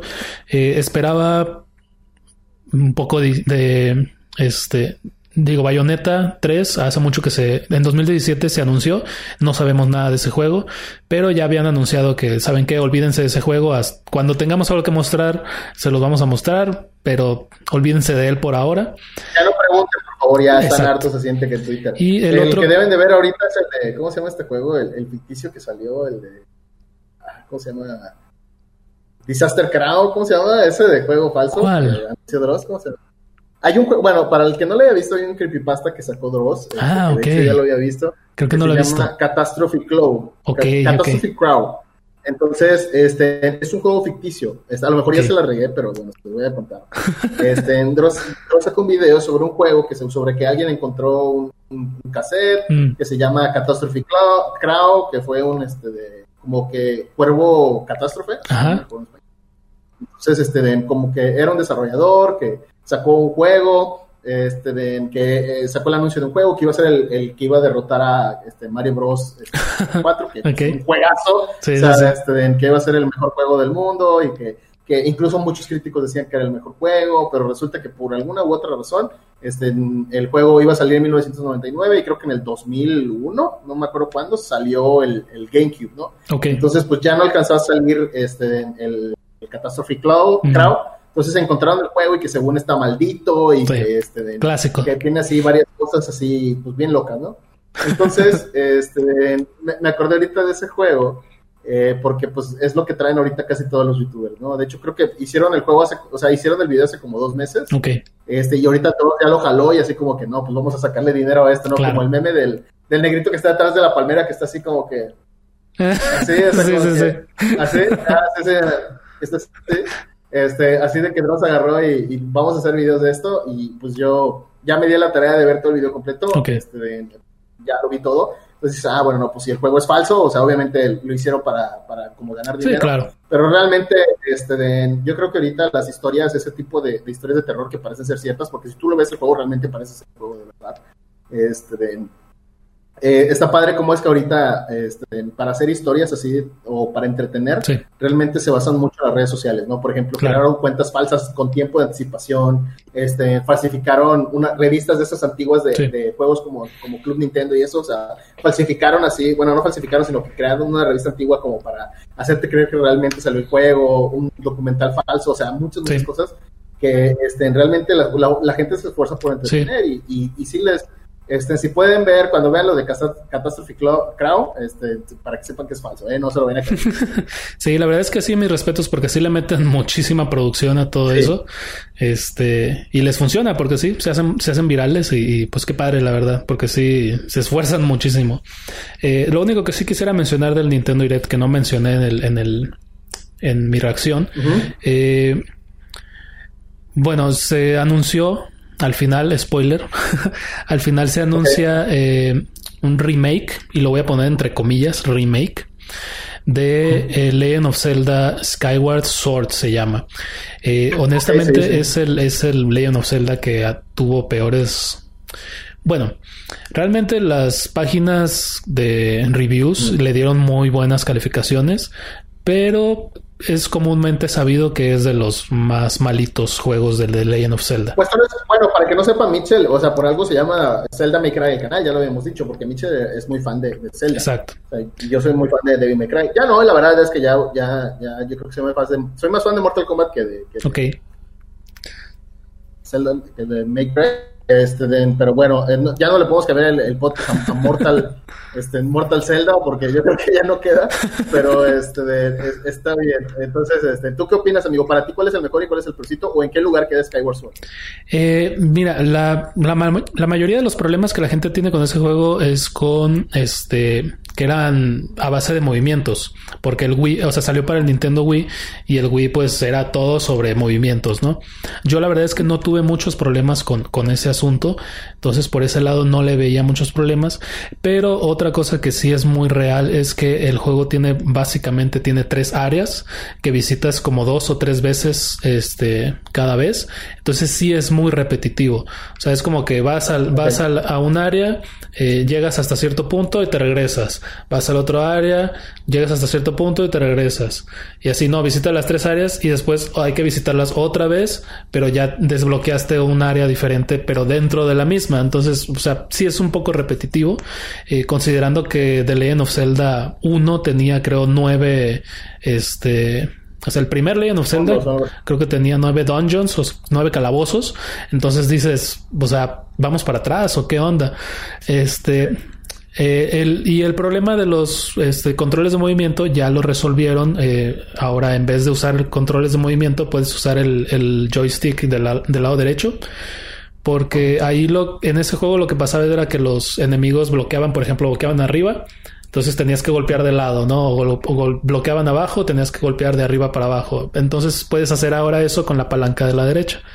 Entonces ya se solucionó el problema de los controles, pero probablemente el, problema de los niveles vaya a seguir ahí, porque lo que quería mencionar es que la verdad es que sí es un remake, entre comillas, muy barato. O sea, realmente no le Simplemente pusieron nuevas texturas, cambiaron los movimientos y ya. Creo que ni siquiera son nuevas texturas. Creo que es, simplemente el hecho de que ahora. Sí, es simplemente que ahora están en 1080p, es la única diferencia. Y, ese control, pero no hay modos diferentes, o sea, es el mismo juego. Y lo más triste es que te están cobrando los mismos 60 dólares, o aquí en México ya lo busqué, está en 1400 pesos. Negocio, redondo. Exacto, o sea, por un juego que tiene ya varios años de antigüedad, un juego al que no le están metiendo nada nuevo. Y este, y no es la primera vez, es lo más triste. También estuve, porque sí lo mencionamos, creo, en, en su momento mencionamos la eh, el Mario All Stars 3D, que incluía el Mario 64, el, Mario Sunshine y el Mario Galaxy. Y tienen los mismos problemas, o sea, es simplemente un emulador, o sea, el, los juegos no tienen ningún tipo de, de, mejora, de, no tienen nada, pues es el mismo juego que nada más te están metiendo en un paquete nuevo y te lo están vendiendo pues a Digo, ese por lo menos eran tres. Por lo menos esos eran, esos eran tres. Este es un solo juego a precio completo y es un juego viejo. Entonces, la verdad es que, digo, yo soy muy fan de Nintendo, los quiero mucho, han sido una parte muy importante de mi infancia y de, y de mi vida. Pero la verdad es que este tipo de cosas sí me están recordando a Apple y eso no me gusta para nada. Definitivamente, sí. Y el día de hoy fue el State of Play, que son donde se anuncian este todos los juegos el estado nuevos. De los Exacto. Todos los juegos nuevos de Sony. Eh, la verdad es que tampoco vamos a andar mucho en ello porque fue mucho de lo mismo. Muchos juegos que tenemos ya años viendo. Este, y parece que vemos los mismos trailers cada vez. Lo único que voy a mencionar es lo último, igual. Spoiler alert. Este, al final mencionar, presentan un, un, este, un trailer de Final Fantasy VII, el remake. Ese sí es un remake de verdad, para que vean. Ese sí es completamente. Eh, ya lleva el rato con eso, ¿no? Sí, de hecho, el Final Fantasy VII, el remake, este salió el año pasado para el PlayStation 4. Este, ahora que ya sale el PlayStation 5, pues bueno, va a salir la versión para PlayStation 5. Pero no es simplemente la la versión también están anunciando un este DLC que ese sí se paga aparte pero lo bonito es que si ya tienes la versión de PlayStation 4 y compraste tu PlayStation 5 si es que lograste alcanzar alguno eh, vas a poder adquirir la nueva versión completamente gratis o sea no te van a cobrar nada se hace se hace el update y lo único que tendrías que comprar es el DLC de, de Yuffie que es un personaje de, de, Final Fantasy VII que no aparece en el remake y ahora están metiendo como, como material descargable se ve la verdad muy interesante. Eh, algo que se mencionaba cuando salió el remake el año pasado en algunos trailers parecía que los personajes podían hacer ataques juntos, como de equipo. Este, ya salió el juego, pues no, era solamente juego de cámaras ahí en, los trailers. Pero este DLC al parecer sí, es porque es Yuffie y otro personaje que para el parecer es su hermano o algo por el estilo. Y ellos sí hacen ataques en, pareja. Entonces eso abre la puerta para que la siguiente parte de, porque está saliendo por partes el, remake de Final Fantasy VII. Entonces es posible que la siguiente parte ya incluyan esta, esta nueva mecánica que la verdad está muy padre. Me recuerda a juegos como por ejemplo Chrono Trigger, que también tenían eso, que tu personaje, por ejemplo, aprendía a hacer un ciclón con su espada, otro personaje aprendía a hacer un lanzallamas y después podías unir los dos ataques si era un ciclón con... Ajá, exactamente, que está súper padre, este, la verdad es que sí estaba muy chido. Este, entonces probablemente veamos algo de eso. Y también ya el año pasado, no, a principios de este año se filtraron por ahí que Square Enix había este, registrado dos nombres que mucha gente pensó que iban a ser para las secuelas de, Final Fantasy Remake. Una se llamaba El primer soldado o The First Soldier y otra se llamaba Ever Crisis. The First Soldier es un Battle Royale de, o sea, es Fortnite, pero con Final Fantasy VII. Es algo súper raro, súper, súper raro. Esto no, no, apareció en el State of Play. De hecho, esto, esto lo anunciaron en su cuenta de Twitter aparte.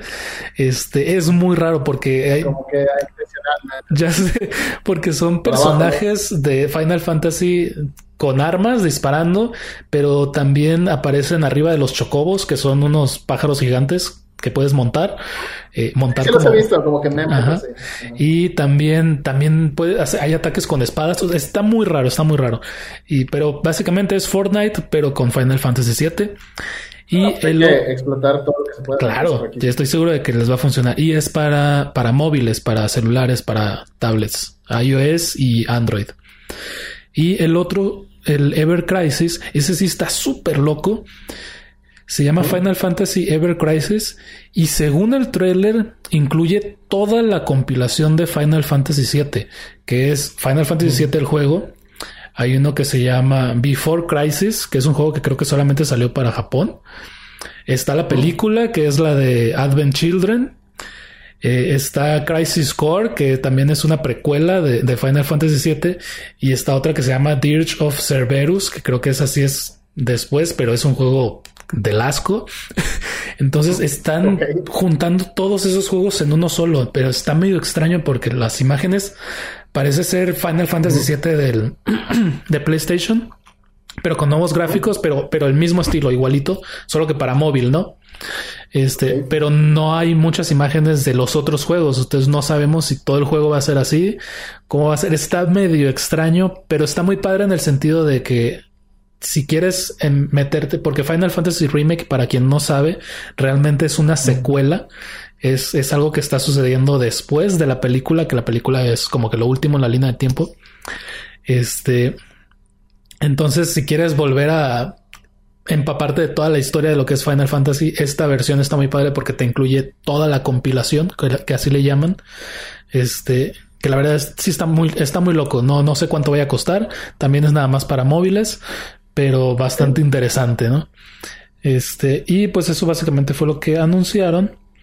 Y ya para terminar, eh, irnos a cenar, porque ya se está haciendo muy tarde. para los que no saben, estamos grabando de noche. Entonces, así es. Eso, bueno, no, sí, entonces por eso estábamos ahorita así. Como... Y entonces, este, nada más quería platicarles de dos cosas. Eh, ya en un episodio eh, habíamos hablado de un juego que se llama The Medium, que yo les había mencionado. Es un juego que la verdad es que sí se me hacía muy interesante a nivel de, porque era como un, juego para nueva generación. Y estaba muy padre porque era como que los dos mundos al mismo tiempo. Estaba como que en pantalla dividida y veías como que el mundo normal y el inframundo al mismo tiempo. Y entonces las dos cosas pasaban en tiempo real. Y eso sí se me hizo que era algo bastante de nueva generación. Eh, ya salió el juego. Eh, yo lo he estado jugando a través de Game Pass en, en la PC porque también salió para, para computadora. Y la verdad bien. es que sí lo recomiendo.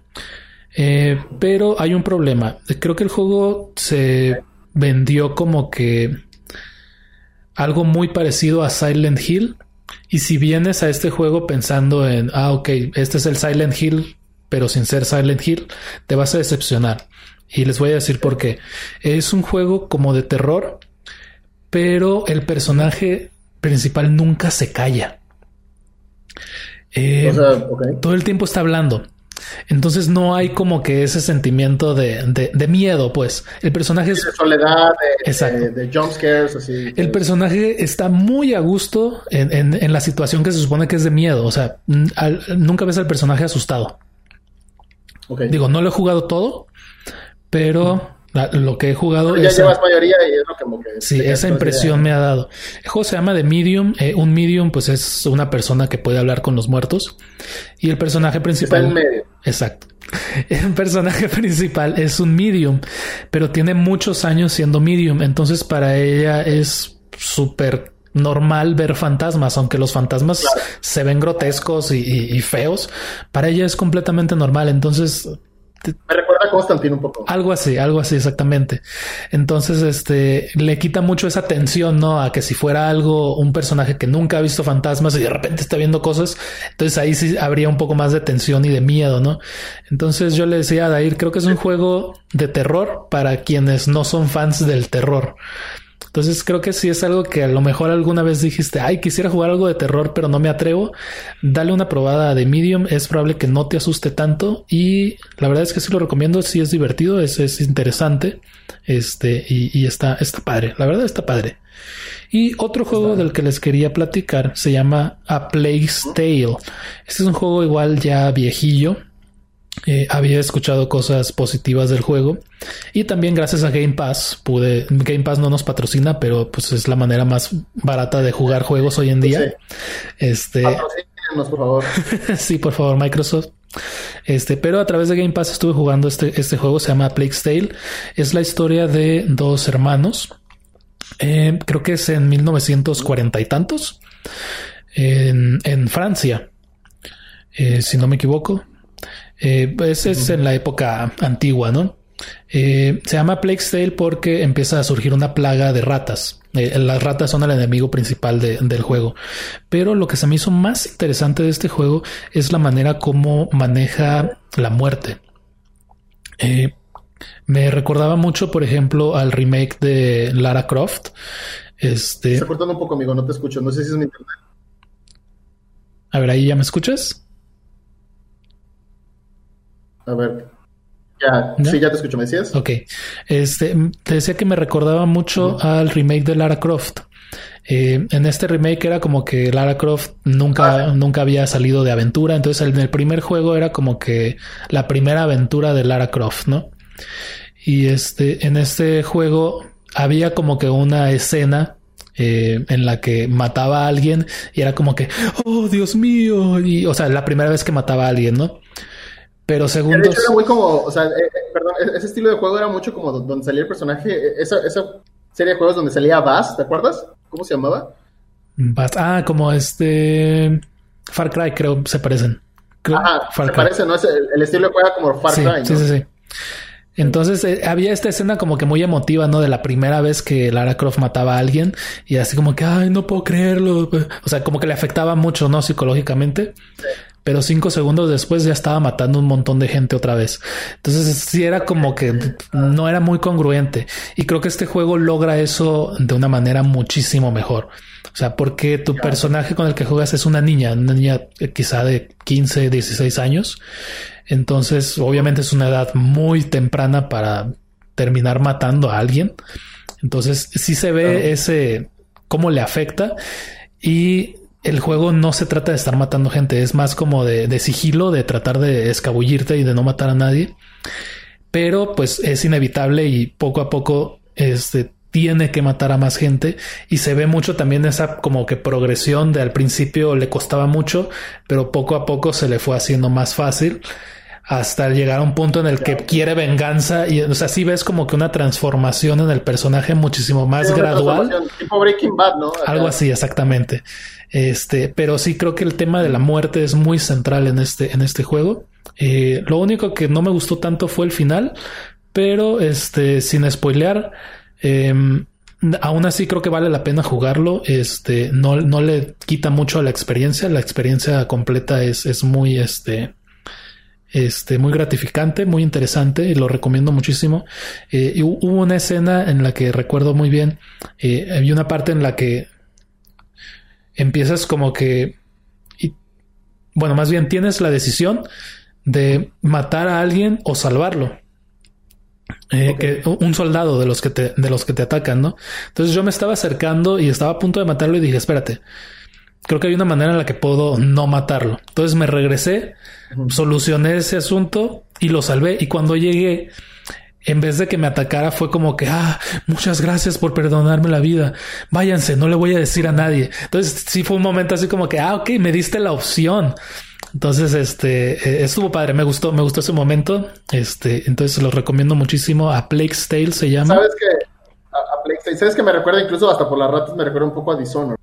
Dishonor tenía esto que, que, este, que podías elegir dos caminos, que era no matar a nadie, o sea, hacer diferentes misiones en donde, por ejemplo, ah, me acuerdo mucho, ah, es que tenemos que matar a dos personas. Entonces tú ibas con un asesino, le ayudabas a hacer unas cosas y el asesino hacía eso por ti. Sabes que yo voy, yo lo hago. Entonces cumplías con la misión y ya te podías ir porque ya habías cumplido con la misión. Entonces, este, ese tipo de juegos, la verdad es que yo lo recomiendo. Dishonored es de mis juegos favoritos. Este, entonces, este, pues, muchas gracias por la recomendación, amigo. Sí, sí, Este, digo, antes de, que sigamos, ajá, no sé si tienes algo más. Eh, no, nada más quería mencionar que sí aprecio mucho cuando los juegos te dan esa opción eh, de, de, decir, de darte a elegir qué tipo de persona quieres este, interpretar dentro del juego. Eh, si te dan esa, esa opción de ser pacifista, creo que que agrega mucho porque así puedes jugarlo de dos maneras diferentes, ¿no? O sea, tal vez una vez te lanzas y quieres matar a todos, pero después quieres volver a intentarlo sin matar a nadie, que a veces es más difícil, pero también un poco más gratificante. Este, hay un juego que se llama Undertale, eh, se hizo súper famoso. Yo la verdad es que no lo he jugado, quiero, quiero jugarlo en algún momento y tengo entendido que también tienes opción, puedes hacer un, un este, como que pasarlo siendo completamente homicida y puedes pasarlo también siendo completamente pacifista. Entonces quiero, quiero probar ese, ese, ese, ese, detalle. Ajá, ¿me decías? Este, bueno, pues nada, no, no quiero andar tan mucho en esto. Este, nada más dos noticias que pasaron este. Uno, uno es que falleció este, Ricardo Silva, que es este, para que no sepa quién es Ricardo Silva, es el intérprete de la canción de, este, Dragon Ball. Bueno, es más conocido por la, canción de Dragon Ball Z, que la de, este, de, no me acuerdo cómo se llama, este, cómo, cómo, se llama la canción exactamente, pero este, la de Shala Chala, ese es, ese es este, creo que el título de la canción. Él es el que cantaba, este, el cielo resplandece a mi alrededor. Él, él, cantaba, ¿no? Sí. Este, esa canción él también cantaba, este, por lo menos casi todas las, versiones latinas, bueno, hay muchas caricaturas, antes las caricaturas no se doblaban, o sea, el intro de las caricaturas no se doblaban. Entonces, por ejemplo, como la Pantera Rosa, este, de los intros, ¿no? Como que las criaturas de la Pantera Rosa, Meteoro, eh, Astro Boy, nada más escuchaba la voz. Que, que, si te das cuenta, por ejemplo, en Estados Unidos, pues no, no ponen ese, o sea, no, no decían en voz alta porque la canción ya te introducía al personaje, ¿no? Sí o ahí ya veías el texto. En cambio, aquí, por ejemplo, tenía que decirlo en español porque venía en inglés. Entonces, Ricardo Silva fue uno así como que él empezaba, empezaba como que a, doblar los personajes. Por ejemplo, este Chippy Dale, el, Pato Darwin, este de eh, Winnie Pooh, eh, te digo la de Hechalá, este de cuál otra, muchísimos, incluso comerciales. Este, él doblaba, él prácticamente para los que nacimos en los noventas, todavía ochentas, a lo mejor alcanzaron este, pues él fue la voz de nuestra infancia en muchos centros de caricatura y demás. Así es. También este, de, eh, se, eh, se separó el grupo Daft Punk. Este, la verdad, yo, yo fui, yo, yo no era muy fan, pero yo me hice fan de ellos. Ya me digo, me gustaba la Around the World, la de Aerodynamics, me gustaban este, Something About Audio, me gustaban las canciones, pero cuando yo escuché el Random Access Memories, dije, wow, o sea, esta es una obra de arte cañón. y mucha gente eh, incluso le encantó mucho la, canción de Giorgio Moroder, Moroder creo que se llama. Muy, eh, o sea, excelente canción, o sea, muy buena. Este, la de Get Lucky, también muy buena la canción. Uruapan Mexican Lucky. América, este, Uruapan Mexican Lucky. Ándale. Eh, para el que no sepa esa referencia, sale como se llama, son unos mariachis cantando Uruapan Mexican Lucky. Uruapan Mexican Lucky, Uruapan Mexican Monkey, Uruapan Mexican Monkey se llama. Y también creo que Tongo, este Tongo también creo que lleva a cantar en, eh, Get Lucky también, no me acuerdo. Tongo, para que no sepan, es, es un vato así como llanito, no, no sé de qué país es, que él canta las canciones mal, ¿no? Incluso este de, canta la de In the End, mm. eh, de Linkin Park, también Chester, Chester falleció, ¿no? También ya tiene... Sí, ya tiene mucho. El, el, buen Chester. Este, pero Chester Chetos, que ya tampoco salen los, los poquitos, ¿no? este, ah, que quitaron, ¿no? También eso amigo. Quitaron este, los, loguitos de, este, bueno, aquí eh, supongo que lo quitaron por los niños porque pues, prácticamente anunciar productos este, de altos en azúcar, altos en carbohidratos y demás que pues se ha demostrado que son dañinos para la salud. Este, pues los anunciaban, incluso creo que el pan bimbo ya no salen, entonces dijeron, ¿saben que todo lo que tenga que ver con alimentos insanos ya no les pongan dibujitos? Entonces, pues van a empezar a quitar de los Choco Crispies, de los eh, cornflakes y demás, van a empezar a quitar a, las caricaturas para no llamar la atención no realmente es lo que Sí, eliminaron todas las este, mascotas de todas las marcas de, pues, de productos azucarados prácticamente. Este. pero a mí me da risa que hicieron memes del pan bimbo, este, de que, porque lo que empezaron a hacer fue, fue en ponerlo así, en, o sea, poner la figura en el pan. En el pan, y hacer el empaque de transparente. Así como que nosotros, o sea, no, no pueden con nosotros. Y dije, wow, o sea, aplausos bimbo, eres, eres un gangsta, o sea. La verdad es que eso sí es un gran ingenio mexicano. Sí, definitivamente no se puede haber ocurrido a alguien más que mexicano. O sea, ¿estás de acuerdo que, por ejemplo, oye, ¿qué hacemos? ¿Gastamos dinero en imprimir en, la comida el logo o se lo quitamos nada más? No, vamos a quitárselo. Y bimbo, esto es un reto, perros. Y así de que empezaron a quitar todo. Sí, sí, sí. La verdad, la verdad es que sí, muy increíble. Este, y hasta empezaron a poner al osito bimbo en productos que no son bimbo para, para de, todas maneras seguir promocionando su marca. O sea, la verdad es que sí. o sea, son unos genios del marketing. Aprendan Estados Unidos. O sea, aprende Coca-Cola, que también tú también tienes se supone que son los reyes del marketing. Pero bueno, regresando al tema, se separa el grupo Daft Punk. Este, yo era muy, yo soy muy fan de ellos, o sea, este, digo, no, no, tengo sus discos, pero me gusta mucho. Y este, pues prácticamente, ¿cómo se separa? Creo que tomaron un videíto que se, que se llama Epílogo. Este, de, de, la película esta que habían sacado, no me acuerdo cómo se llamaba, este, en la película, en donde este, pues un, son dos como que robots que querían ser humanos, no, no pueden, y uno como que va caminando y se cansa, entonces uno pues agarra y eh, prende la bomba que está dentro de él y ¿no? Y el otro nada más lo ves caminando al horizonte. Entonces ahí salen las fechas de ellos así con la mano que con el Kiko Hu de, de sí. Este, sí, no salen así de, Kiko Hu. Sí, capaz de este, detener a Cell. sí. Entonces sale la fecha ahí 1900 algo, 2020, 2021. Entonces prácticamente están diciendo que se ¿no? Por el video se entiende como que uno ya no quiere, pero fíjate que estaban diciendo que realmente lo que, lo que puede ser, este, o que ojalá sea así, Molotov, a mí me acuerdo mucho Molotov porque este, Molotov me gusta, es una banda mexicana de rock urbano. Molotov lo que hace es que dijeron, ¿sabes que Molotov se separa? Anunciaron que Molotov se separaba y para todos los que somos fans de Molotov, yo pues como balde de agua fría la noticia. y resulta que para sacar un nuevo disco, pero bueno, cada quien saca su disco y al final lo unen en un solo disco. Entonces, ellos en lugar de juntarse a hacer un disco, lo que hicieron es que se separaron para hacer un disco. Entonces, cada quien hace, hizo cuatro canciones, son cuatro personas y las unieron en un disco que se llama Eternamente, ¿no? De, como de mentir. Entonces, sacaron un disco por separado para, pues, y tú notas las diferencias eh, musicales o ideas musicales que tiene cada uno. Entonces, lo que dicen es que Daft Punk lo que quiere hacer, porque ellos siempre han sido, pues, pioneros para hacer música. La verdad es que cuando sacaron este, no, ¿cómo se llama? No me acuerdo cómo se llama el primer disco, no sé si Adventure, no, la verdad no me acuerdo cómo se llama el primer disco.